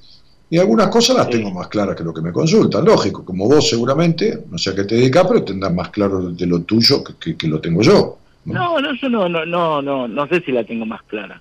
Me Pero ¿cómo? gusta- ¿A qué te dedicas? Mira, a- hoy en día somos comerciantes. ¿no? Muy bien, ¿en Vamos qué? a- ¿En kiosco, venta en de artículos de computación. ¿Eh? Artículos de computación. Bueno, la tenés mil veces más clara que yo, que manejo una computadora y, y la verdad que y, y tengo idea, Tomás, no soy ningún fenómeno, pero tenés mucho más claro que yo que ese tema, viste que tenés más claro que yo de lo tuyo. Y así somos los seres humanos, nadie sabe todo. Igual, igual eh, lo que lo que a mí me apasiona es la contabilidad. Esa es la verdad. Mm. Eh, trabajé muchos años en un estudio contable como contador sin título. O sea, hacía todo el laburo de un contador, pero al momento de firmar, firmaba otro, ¿viste? Sí. Eh, bueno, por diferentes situaciones de la vida de uno, nunca pude terminar la carrera y me faltaba poco y bueno, pero sí me, me gusta mucho hacer todo lo que es contable, me gustan los números, me gustan las matemáticas y todo eso. Es un bicho medio raro, ¿no? En ese sentido. ¿Por qué? Hay un montón de gente así. Yo tengo mi contador, que es contador hace muchísimos años, Guille, y el tipo es divino, divertido, va a hacer teatro, eh, tiene un grupo de teatro, pero él es contador de almas, ¿viste? Y, está todo bien, y lo disfruta mucho. Y bueno, pero al- yo sigo haciendo contabilidad más hogareña, eh, algún que otro amigo que me pide una mano cuando cierra ganancias o, o lo que sea, entonces está bueno. Pero bueno, principalmente nuestro nuestro ingreso hoy en día es eh, el tema de, la venta más que nada online de por la, la situación conocida, ¿no? que estamos viviendo, la venta online de, de productos de computación. Bueno, pero no, no te olvides que hay cosas que, digo, ojalá que no existiera este problema que hay, pero algunos rubros se han perjudicado menos que otros o se han beneficiado más que otros, y el tuyo es uno de ellos, porque la gente no le queda otra que salir al mundo a través de, Internet. Sí, eso es verdad. Mira, yo te tengo que confesar, eh, hasta hasta el- antes de la pandemia eh, teníamos un el uni- teníamos tres comercios en realidad. Fueron cerrando por la crisis económica hasta hasta que nos quedó uno eh, que lo tuvimos que cerrar en febrero de este año. Eh, a su vez, como la situación estaba muy complicada, hacíamos un, yo hacía una actividad secundaria que era chofer de Uber, ¿viste? Y bueno, vino la pandemia y cambió todo. Y tuvimos la fortuna de haber cerrado el local previo a la pandemia, porque no sé qué hubiésemos hecho ah, eh, si nos hubiese agarrado en el medio. Y la verdad que desde ese momento nos pusimos las pilas con mi mujer de, de- de encarar el, el negocio de otra forma y nos está yendo mejor de que cuando nos iba, siempre obviamente sacando el hecho de que uno no paga alquiler, no paga eh, impue- impuestos ni nada por el estilo, pero la venta neta, la venta bruta en realidad eh, creció bastante por suerte y, y bueno, lo que pasa que eh, estamos los dos metiéndole fichas todo el tiempo y, y, ¿Y, bueno, cuál, y cuál es la otra manera? Mi mujer y yo trabajamos todo el tiempo, ella como terapeuta, yo también, cada Claro, uno no, con su no. estilo. ¿Y qué tiene? Antes, cuando teníamos el comercio, viste, entre alquiler, eh, luz, eh, todo, todos los impuestos y todo eso, y más sumado a que la gente no tenía poder adquisitivo y no consumían en, en el negocio, era trabajar prácticamente a quebranto y aguantamos, aguantamos hasta que no pudimos más. Y ahora eh, estamos trabajando desde casa, subió la venta y a su vez ya no tenemos que pagar ni alquiler ni ni impuestos. Ya te escuché eso, lo que te estoy diciendo es que ¿qué hay que tiene que estar todo el día trabajando? Me dijiste. ¿Cuál es el problema? Yo también estoy durante el día trabajando, mi No, mujer yo no también. me quejo, yo soy un, un- soy un enfermo del trabajo. Creo que, que a veces eh, soy... No, vos sos un enfermo del sacrificio que no compensa con el disfrute. Y no es que te gusta contabilidad, te gusta controlabilidad. Porque sos un controlador total. Y esto ya te lo tengo que haber dicho hace 10 años. eh, controlador no, nunca me habían dicho eso. Sí, sí, sos controlador. Por eso te gusta el control y la contabilidad, pero como sistema de control. Eh, mira, eh, no sé, me gusta la contabilidad porque amo los números, amo los números y todo eso. No por el tema de control, porque en definitiva cuando alguno tiene que cerrar ganancia y el número no le da, el que termina decidiendo es otro. O sea, por más control que yo le ponga, eh, si me dice, no, quiero hacerme pagar menos ganancias, bueno, conseguime más más gastos y yo te hago pagar menos ganancias, ¿viste? No, no me estás entendiendo, hermano. Naciste en un hogar en donde todo fue sacrificio. Sí, eso sí, Y- eso es verdad. Y eh, fue El unilateral. hecho es verdad y lo otro no lo entendiste. Sí, puede No ser. quiere decir que sea mentira. Sí. Porque a vos hacer un cambio te cuesta más que, que- que- que- que operarte el cerebro. Entonces, escuchá. Vos naciste en un hogar gris, con madre gris, con padre gris y con hogar de sacrificio. Y no disfrute. Bien. Y te va a ir en la vida, como fue tu hogar, en la medida en que vos no establezcas una relación de proporción entre la dedicación, ya no el sacrificio, y el disfrute. Porque hay un montón de negocios de computación que subsistieron a pesar de, esta crisis. Y vos tenías tres. ¿Y sabés por qué? Porque a partir de los 42 años, como entre los 3 y- 33 y 42 años, vino una etapa en que vos debías resolver cuestiones de tu vida que no resolviste. A los 43 años empezó de vuelta la tercera etapa de tu vida, empezó otra etapa de tu vida, con el mismo número que la anterior, porque no habías soltado nada de tu pasado en diferentes cuestiones que tienen que ver con la falta de libertad en tu vida, que tienen que ver con la intolerancia. Y entonces eso te llevó a perder los negocios, no la crisis económica. Porque hay gente que en la crisis económica, con el mismo negocio, se sostuvo, no los perdió. Entonces, el problema de la gente es que la mayoría de las veces le echa la culpa a la afuera de las cosas que le pasan. Y entonces como busca en el afuera, es el otro el que me traicionó, es la situación económica, que era una mierda, ¿eh? Nadie te lo discute. Pero hay gente que no tuvo que cerrar el negocio en tu rubro. Entonces, las cosas que te pasan a vos insólitas tienen que ver con aspectos de intolerancia y de falta de libertad que nunca resolviste en tu vida. Y de una desproporción entre el esfuerzo, la dedicación, que vos lo haces esfuerzo, y el disfrute. No están equilibrados. Entonces, como lo material está relacionado a lo emocional, lo material siempre tiene ida y vueltas y se te va a parar a la mierda vos en un sub y baja y con cuestiones insólitas cuando crees que tenés todo controlado. Cuando crees que todo está bien, como decía Bonavena, te sacan hasta el banquito. ¿Entendés? O sea, vos vas ganando el partido 3 a 0 y no sabés cómo mierda. ¿Te acordás cuando usted le eh, iban, y River le sigue ganando 2 a 0 y usted le ganaron 4 a 2? Bueno, y no, no sabés. A que lo conozco, que está jugando en Rusia, conozco a la, esposa, porque es hija de un amigo, declaraba, no sé cómo mierda perdimos ese partido, que batalla el arquero, las tiraba para adentro en vez para afuera. Bueno, esa cosa insólita de tener que ganar 2 a 0 y poderle hacer 5 a Boca, y perdiendo 4 a 2, es lo que te pasa a vos. No sabes cómo carajo construiste lo que construiste y fue a parar a la mierda. Pero mientras le sigas echando la culpa a la afuera y no aceptes que esto tiene que ver con cuestiones conductuales y vinculares de tu vida, te va a seguir siendo igual. No importa que vos te quedes con lo tuyo, porque ya lo sé, te quedás con lo tuyo.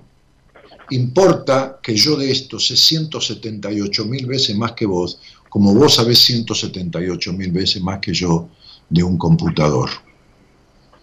Entonces, ¿sabés qué? Si yo voy a hablar con vos, y te tengo confianza, o sea que no sos un garca, y vos me decís, esta es la pieza que va, y a vos se te rompe la computadora porque estás poniendo esto que no va, yo te hago caso y me lo llevo, porque yo le hago caso a los que saben, ¿entendés? Por lo menos para probar. Vos no, vos te quedás con la tuya. Vos, siempre te quedás con la tuya. Sí, te tengo que admitir a veces que a veces me frustra un poco cuando lo que yo planifico, organizo, lo que sea, se sale de carriles. A ver, para, ¿Por que- para darte un ejemplo, soy Sí. una persona que se pone muy mal y, reconozco que está mal, eh, que se pone muy mal cuando a último momento le cambian lo que tenía organizado. Te va a pasar siempre lo insólito. Se llama karma del ojo por ojo. Tanta intolerancia pones en esta vida, tanta intolerancia te va a poner la vida en vos. Y como me dijo una mujer un día que me vino a ver, yo estaba en Ramón Mejía, le hice un estudio numerológico, y le dije, te va a pasar lo insólito, pero lo insólito, lo insólito. Y me dijo, tanto como que me fui un día a la feria del barrio y volví y se había encendido mi casa con un saumerio que dejé prendido. Sí, tanto como eso. Siempre cito el mismo ejemplo porque fue el más fuerte que tengo de esa puta circunstancia. Y toda la intolerancia que vos pones en tu vida te produce el descontrol a través de cosas insólitas, impensadas e ilógicas que no se condicen con lo que vos hiciste. ¿Entendés? Es decir, es como si vos cambiaras la instalación eléctrica completa y haces una fiesta en tu casa. Y el día de la fiesta, cuando van a brindar, se corta la luz. Así te pasa. Perdés el control. Bueno, te va a seguir pasando. Pero no es que yo te lo deseo, es que es inevitable. Porque cuando uno es el mismo, lo que pasa es lo mismo, campeón. ¿Entendés? Y, mientras vos no transformes ciertas formas de ser, bueno, ¿cuántas materias te faltan para recibirte de contador, no para ser contador? Para recibirte, para tener el título. ¿Con cuántas te colgaste? ¿Con ocho? Con diez. Con diez, mira, estaba cerca. Bien, ¿y cuánto carajo te crees que te cuesta darlas? A distancia, inclusive. Sí, Sí, es, es una, una meta. Esta es, tu, intolerancia. Esa es tu intolerancia, no te deja ser. Si vos naciste en un hogar que no te dejaron ser, ¿no te acordás? Sí, fue una crianza difícil, más teniendo en cuenta que tenía un... ¿No te acordás que fue un hogar donde este pibe creció antes de tiempo y no tuvo casi infancia? ¿No te acordás? Sí, eso es verdad. ¿Qué no es verdad, pendejo?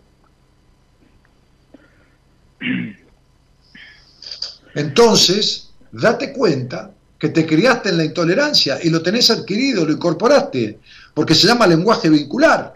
A ver si te entra alguna, boludo, te las estoy pateando todo al ángulo. Las ves pasar y no admití que son goles, ¿entendés? Pero no es que yo quiero tener razón. A mí me importa un carajo tener razón. Vos te podés quedar con todo lo contrario de lo que yo te digo. Y yo voy a dormir igual, hermano. Yo termino con vos, me tomo una copa de vino, me juego un póker en la computadora y me voy a dormir igual. El problema lo tenés vos, no yo. ¿Entendés? Entonces, vos quedate con la tuya, pero aguantate la que viene. Este es el punto, campeón. Por eso tenés el año que tenés. Por eso es duro el año, a pesar de que estás vendiendo más. Por eso nada te llena el alma. Por eso no hay plenitud nunca, este, este, este, eh, Dieguito. Dejate de joder, boludo. Aflojá. Entregá el rosquete. yo te estaba escuchando al comienzo de, del programa, en la apertura. Entre, entregá el rosquete porque sos vos del quilombo, negro. Es decir, tu, hermosa hija, tu, grandiosa, incomparable mujer, y me alegra que tengas esta, este concepto, este, este, y, y, se terminó. No, entonces digo, pero no, pero vos no. Vos no, vos no sos ni hermoso, hermoso no te digo de afuera, eso no importa, ni incomparable ni tres carajos, porque tenés un sentido de la exigencia de la puta madre que lo parió, ¿entendés? Que no te deja en paz. Sí, es verdad. Bueno, por fin, boludo, tuve que usar un tarro y medio de vaselina, loco, para, que te entre un dedo en la oreja, nada más.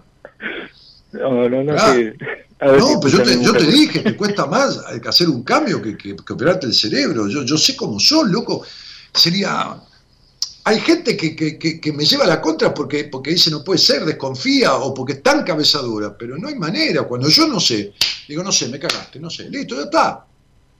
Pero en esto debe haber pocas personas del mundo que saben lo que sé yo. En esto.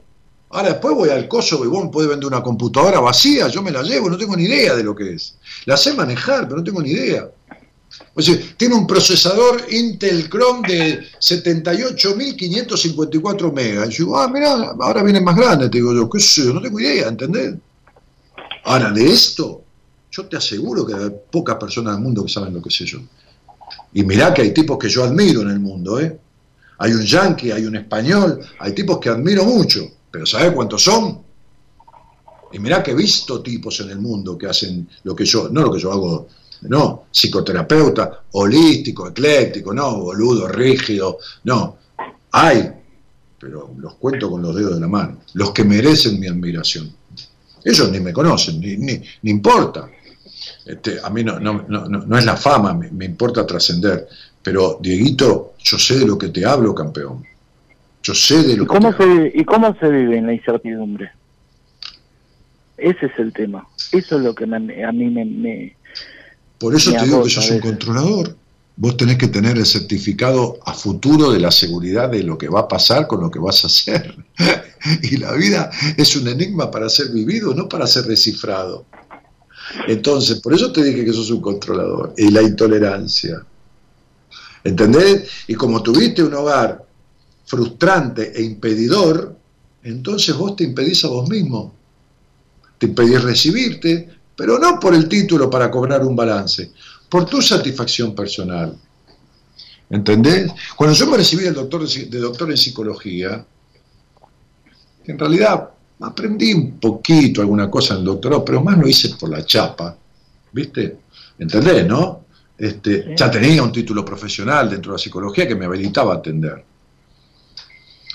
Pero como esta, esta carrera que yo tenía es muy, muy, muy, muy reconocida en el exterior, Australia, Inglaterra, Italia, Estados Unidos, eh, muy difundida, mayoritariamente la gente se atiende con lo que llaman en una película yankee un consejero, que es un counselor, este, pero vos hablas en una reunión y dices, ah, sos counselor, te dice un tipo que es psicólogo, ¿no? Yo dije, yo te voy a romper el culo a vos.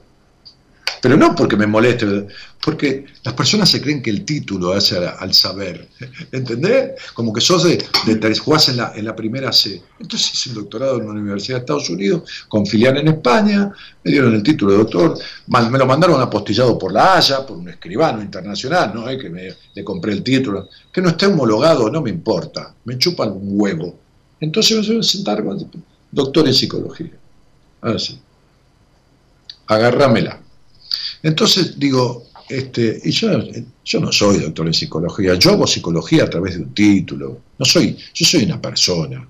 Entonces vos, que se da sus gustos, porque se le cantan las bolas, y para eso laburo, entonces vos deberías recibirte, deberías dejar de abortarte como fuiste abortado en la infancia, que fue tu infancia abortada, Dieguito, porque tuviste menos infancia, duró menos que un pedo en una canasta, ¿entendés?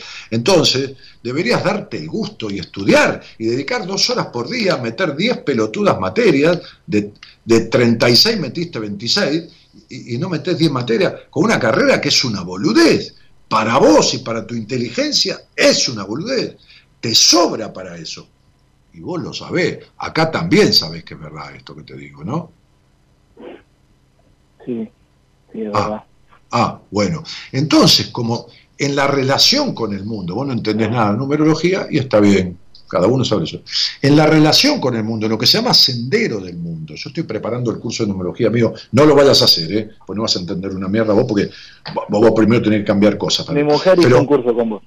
Bueno, pero espera, el curso 12 clases y todo esto. Entonces, como vos tenés en el sendero del mundo el karma de la intolerancia, y tu mujer lo sabe si hizo el curso de 12 clases conmigo, el karma de la intolerancia, este karma te condena a la intolerancia de la vida. Es decir, que cuando creas que tenés todo resuelto y puesto en orden, te pasa lo insólito y te lo tira a la mierda. ¿Querés que te más, diga que fue más lo allá último de que... las situaciones económicas, más allá de todo. ¿Entendés esto? Vos haceme Sí, caso. sí, sí, yo lo entiendo perfectamente. Pero también, eh, volviendo a lo que te comentaba, que escuchaba lo que con respecto a la muerte, el luto y todo eso, a mí la muerte de mi mamá falleció el año pasado, Mm. eh, me, me, me cambió, me cambió, pero no sé, me cambió de una forma que ni yo me conozco. A ver, pero ¿por qué, Dieguito? Porque al principio cuando ella falleció era como que, eh, bueno, eh, ya está, ya no sufre más. Y cuando ya ha llegado fin de año, me, me, me cayó mal la ficha, me cayó muy mal. Fue una fiesta... Porque esa, la primera etapa que viviste del duelo fue la aceptación. Eh, el duelo tiene etapas que, que no son ordenadas. Por ahí alguno arranca con el enojo, otro con la aceptación como vos. Y después te viene la crisis. A vos te llegó la crisis del duelo a fin de año. ¿Y qué te pasó? Y te digo, la verdad me cambió, me cambió completamente. O sea, ¿Pero qué te cambió? Explícamelo, estoy- campeón. y viste de, de decirle a las personas lo que tenga que decirle sin no me importa lo que piensen eso yo sé que tiene que ser así una persona si es sincera si es frontal tiene que decirlo pero hay veces que uno tiene que también limitarse para evitar situaciones con seres queridos Eh, la verdad es que ¿Qué situaciones, con- querido? Pero un poquito, vos tenés un comercio y cuando vos vas a vender un, un, qué sé yo, una memoria externa, digo cualquier cosa, vos no te vas a casar con el comprador, ni te vas a ir a jugar a las cartas, ni se va a quedar a dormir en tu casa. Le tenés que vender eso, sin cagarlo, se lo tenés que vender. Entonces, si el tipo tiene cara de orto, no puede decirle, mire, se lo vendo, vale 38 pesos, pero, este, ¿por qué no cambia la cara de orto? No, porque es un cliente, estás negociando, tiene derecho a tener la cara que tiene mientras no te trate mal. Entonces, hay muchas maneras de decir la verdad, elíjase la que no, la que no ofenda. Bueno, sobre todo, justamente, sobre mirá, todo cuando te- el otro no te está pidiendo que le diga nada. Te dice, ¿qué le, ¿qué le parece mi cara? Viste que yo le digo a alguien lo que se me canta las pelotas. ¿Por qué? Porque me lo viene a pedir. Y ya me conoce. Entonces, pero yo no voy a tocarle el timbre a decirle, mira, flaca, este es tu quilombo. Entonces, ¿con quién vos no podés parar de decir las cosas? ¿Con tu familia? con todos salvo con Bueno. mi mujer y mi hija que son ahora Bueno, no, bueno, no sirve, que- no sirve. Bueno, no sirve. No sirve. Eso sabes que son enojos. ¿Pero sabes de quién? Del niño. Tenés un niño muy enojado. Sí. Porque vivió una Sí, infancia la, de... es la verdad, de- es la verdad. Sí, desde el primer momento me está diciendo con respecto a mi infancia y sí, la verdad, mi viejo nos abandonó cuando éramos chicos, mi vieja tenía que laburar 16 horas por día y yo tuve que hacer de a los 10 años, 11 años empezar a, a aprender a cocinar, a lavar, a planchar para mi hermano que tenía 6 años y, y es la verdad, yo no tuve infancia, no tuve momentos de disfrute, Muy bien. un, padre que ok. Muy bien, ahora sí. Bárbaro. Y está bien. ¿O qué te crees? ¿Que tenemos la vida todo de qué color de rosa? ¿O te crees que Messi vomitaba en las canchas porque le daban de comer mierda en el Barcelona? Vomitaba en la cancha por el quilombo que tenía con el padre. ¿O te crees que Obama fumaba marihuana? ¿Por qué carajo? ¿Entendés? Entonces, digo, po- eh, eh, vos tuviste lo tuyo. Ok, muy bien. Ese fue el niño, Dieguito. Ahora, ¿qué mierda hiciste por Dieguito para darle una vida diferente a Dieguito, no a vos? No tener la casa, tener el auto, tener la moto. Los chicos no le importa un carajo si la casa es tuya, alquilada, o, o qué sé yo, que es un rancho. No le importa, los chicos quieren disfrute, quieren esto. ¿Qué hiciste por Dieguito para que disfrute? Vivís en la exigencia, el sacrificio, y siempre lo mismo, chabón. No Y pienso entonces- en el disfrute, pienso en el disfrute de, de- de las personas que amo. es lo mismo. Tu vieja laburaba como una condenada, se pasó la vida laburando, sufriendo y llena de melancolía, pobre vieja, porque fue infeliz de chiquitita, pobre vieja. Buah. Y vos te pasás la vida ayudando la infancia perdida, te tocó esa, a mí me tocó otra, cada una suya, para que tu mamá y los hermanos, la pelota de Mahoma. Y lo mismo seguís haciendo. ¿Y cómo no te vas a enojar con todo el mundo y le vas a decir, ¿qué cambió? No cambió nada la muerte de tu mamá. ¿Qué va a cambiar? Te sacó la mierda que tenías adentro. ya lo tenías. La muerte de tu mamá desencadenó todo esto que tenías dentro. Que es pura mierda. No mierda porque vos sos una mierda. No, no lo sos, al contrario. Vos sos una onda eh, Jesucristo en miniatura, vas y te sacrificás por los demás, ponés las manos y que te crucifiquen para que los otros sean felices. Chupame un huevo. Tu hijo necesita un padre feliz, no un padre sacrificado. ¿Entendés? Eso es lo que necesita tu hijo. Y el nene, Dieguito, pobre pendejo, que, que, se quemaba la- laburando y cosas. Me acuerdo, me hace acordar cuando yo trabajaba en un hospital en La Matanza, que vino una pendejita de siete años, que se quemó toda con el calentador de, de alcohol, creo, de querosén, porque la madre iba a laburar y ella le hacía la comida a la hermanita de tres años. Y te imaginás, seis, siete añitos cocinando a hermana de tres años, le explotó, no sé qué mierda se le cayó y vino toda quemada. Yo trabajaba en A el mí me hospital. pasó lo mismo. ¿Eh? A mí me pasó, a mí me pasó lo mismo que cocinándole a mi hermano. ¿Viste? No te dije que te quemaste y me haces acordar una piba que se quemó. ¿Entendés por qué te digo cuando yo te digo, estás hablando conmigo, pero te lo digo fanfarrón, boludo? Te lo digo con cariño, como diciendo, entregá el culo de una vez. Entregá. ¿Entendés?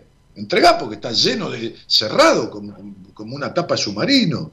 Y no es así, boludo, yo me pongo a llorar, a veces me caen las lágrimas, o con un paciente me emociono, una charla con mi mujer, ¿qué le va de que soy menos hombre? Pero como vos tuviste que hacerte hombre cuando tenías que ser, no, no llegaste ni a ser, ni eras un pajero, ni eras un nene pajero y ya tuviste que hacerte hombre, imagínate el quilombo que tenés. Entonces digo, como yo tuve el mío, Diego, como yo tuve el mío, como cada uno tiene el suyo, mi viejo fue un fenómeno en cierto aspecto, pero recibí todo lo contrario que vos. El otro extremo. Como todos los extremos son, son malos, entonces tenés que poner en orden los jugadores, macho, vos te gusta el fútbol. ¿Entendés? Lo tenés a Tevez jugando de tres. Claro. Tener un jugador mal puesto en la cancha, tener capacidad para ser contador, tener esto, tener lo otro. Pero como tu vida es sacrificio, los gustos te los metes en el orto. Porque para vos sería un gusto tener título de contador. Importa un carajo, por ahí te haces millonario con la, con, vendiendo este, computadora. Pero no, no te lo mereces.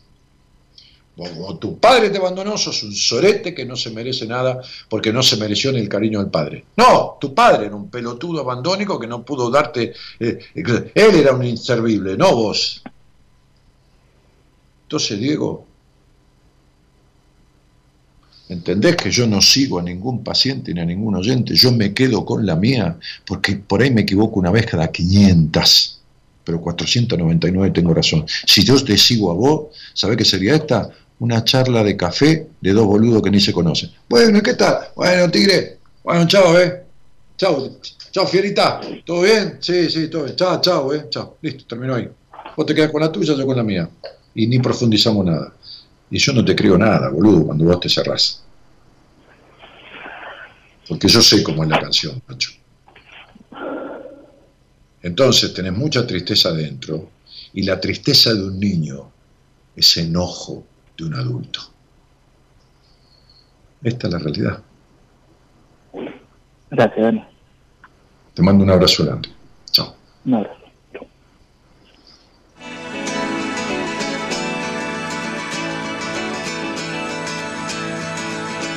Dicen que viajando se fortalece el corazón, pues andar nuevos caminos te hace olvidar el anterior. Ojalá que esto pronto suceda, así podrá descansar mi pena hasta la próxima vez. Ojalá que esto pronto suceda, así podrá descansar mi pena hasta la próxima vez. Y así encuentras una paloma herida que te cuenta su poesía de haber amado y quebrantado otra ilusión.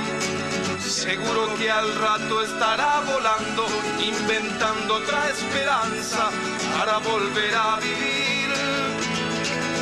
Seguro que al rato estará volando, inventando otra esperanza para volver a vivir.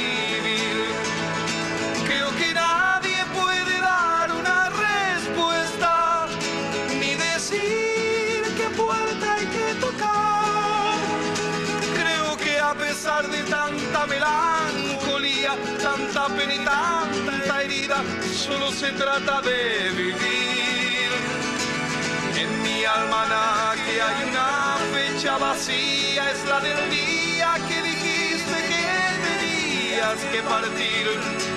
Debes andar por nuevos caminos para descansar la pena hasta la próxima vez.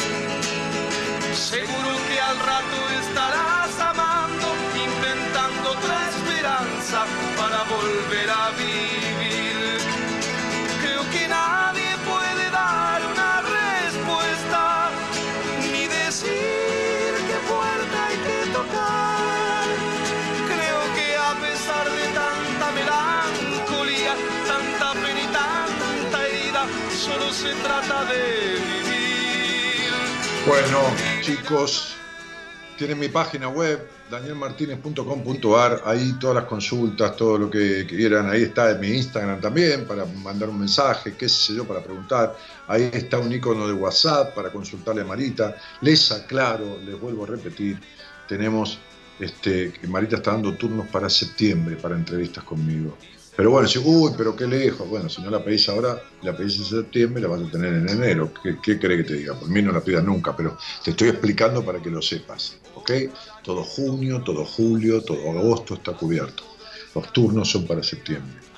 Ojalá que esto pronto suceda, dice Cristina ahí. Claro, sentido muy acertado, le va a servir, Dani.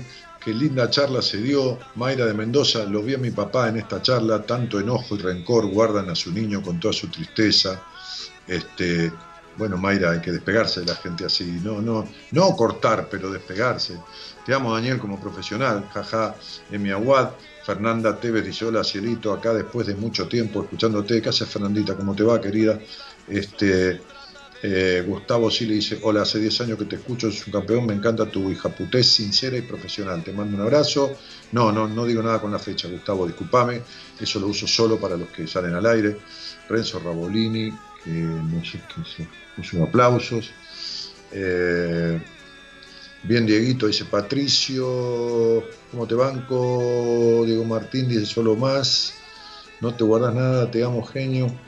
Abarajame la berenjena, agarrámela, dice Richard. Martín Cueto se ríe. Eso es verdad, nadie como vos dice que tiene. No, nadie como yo y nadie como vos tampoco, todos somos diferentes. Qué grosso Dani, seguilo hasta que se abra, dice acá, así se rescata, claro, lo tengo que seguir, está ladrando, porque si no se cierra. ¿Ustedes ven cómo es la gente? ¿Ustedes ven por qué después se tardan años en terapia?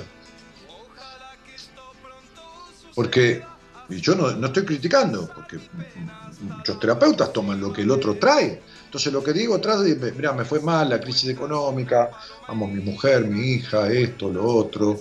Eh, vengo porque este, lo de mi mamá me hizo mal, ¿viste? Porque primero no pasó nada, pero después es lo de mi mamá, ¿eh? Y el otro por ahí no le pregunta una mierda, o no se le mete con la infancia. Toma que es lo de la mamá, agarra eso, lo que el otro le lleva. Y entonces se queda con eso y le pegan cinco años al tema del duelo de la madre. Y el problema está en la infancia. En este niño que encima yo me acuerdo de una anécdota, le digo lo de quemarse y se quemó cocinando. Entonces digo, pero esta es la conexión. Entonces, ¿qué es lo más importante? Descubrir el origen del quilombo, ¿no? ¿Qué tiene que ver la muerte de la madre acá? Es una situación más, le, le desencadenó algo que estaba hacía 40 años metido dentro de su vida. No es el enojo que tiene, el fuego de Cromañón, el fuego es enojo puro. Entonces, digo, eh, a mí no me vas a joder, yo te la sigo a muerte porque me quedo con la mía. ¿Por qué me quedo con la mía? Y porque entre el otro y yo, por lógica sé más yo que el otro, porque si no, no vendría a verme. Si sabe más que yo, se arregla solo o qué me va a venir a ver a mí. ¿Entendés? ¿Qué me va a venir a ver a mí, Dieguito, con el tema de de- che, te vengo a preguntar sobre computación, Daniel Martínez. ¿No es que no me pregunta sobre eso? Porque él sabe que sabe más que yo. Entonces, cuando yo veo algo y el otro está tan lejos de lo que yo estoy diciendo, que empieza, no, yo no lo veo así, yo me quedo con la mía, yo muero en la mía. Olvídate. Así el tipo se enoje, no me quiere escuchar más. Entonces, este, este es el punto. Este, este, este- es muy rápido para mí descular qué le pasa al otro. Y el, la mejor, el mejor proceso en la vida, sea del cuerpo o sea de, de la psiquis, se hace descubriendo el origen. Entonces después uno sabe por dónde carajo se sale. Pero si no sabe dónde está el tumor, ¿cómo mierda lo va a curar? Seguro que al rato estaré amando, inventando otra esperanza para volver a vivir.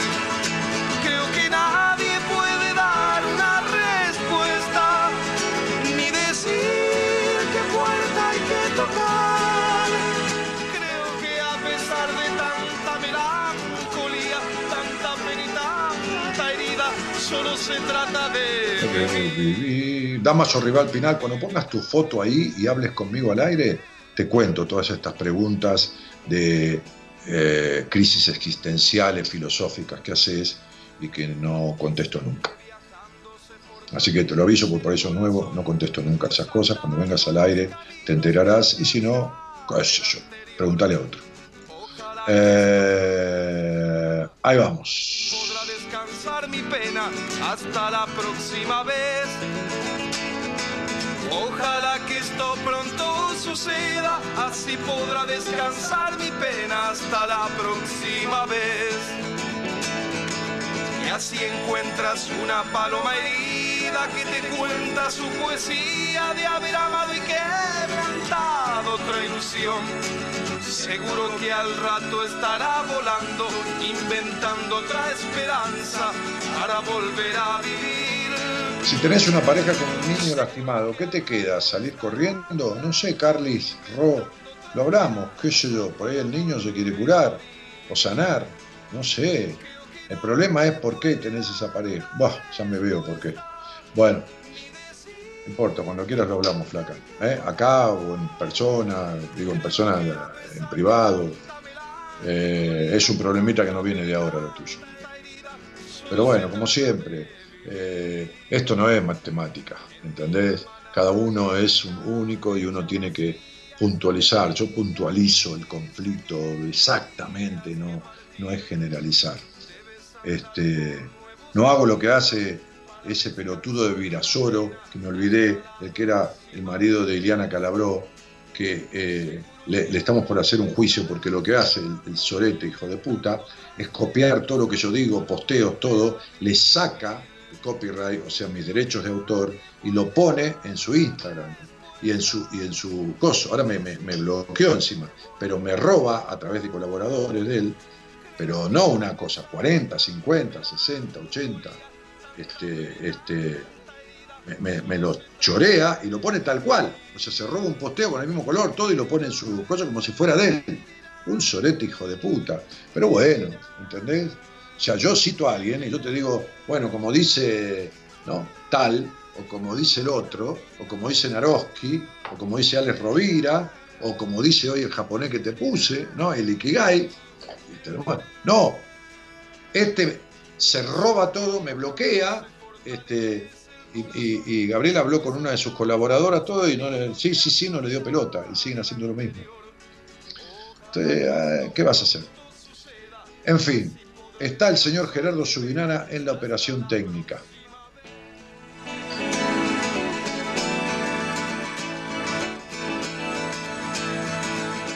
Dicen que viajando se fortalece el corazón, pues andar nuevos caminos te hace olvidar el anterior.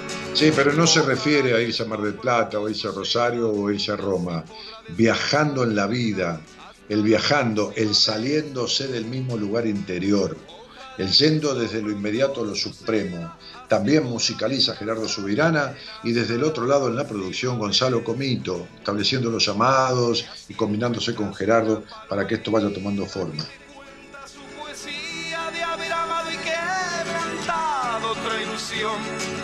Seguro que al rato estará volando, inventando otra esperanza para volver a vivir. Seguro que al rato estará volando, inventando otra esperanza para volver a vivir. Mañana el licenciado en Psicología de la Universidad de Buenos Aires y astrólogo además, el señor Pablo Mayoral.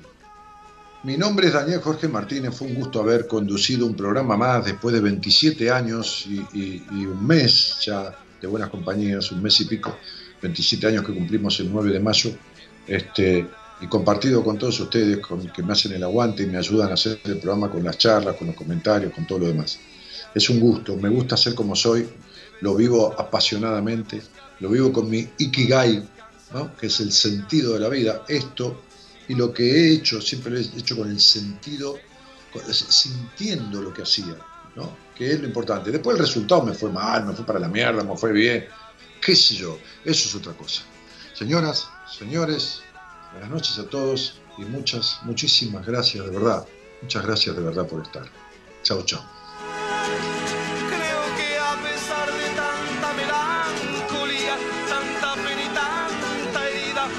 Se trata de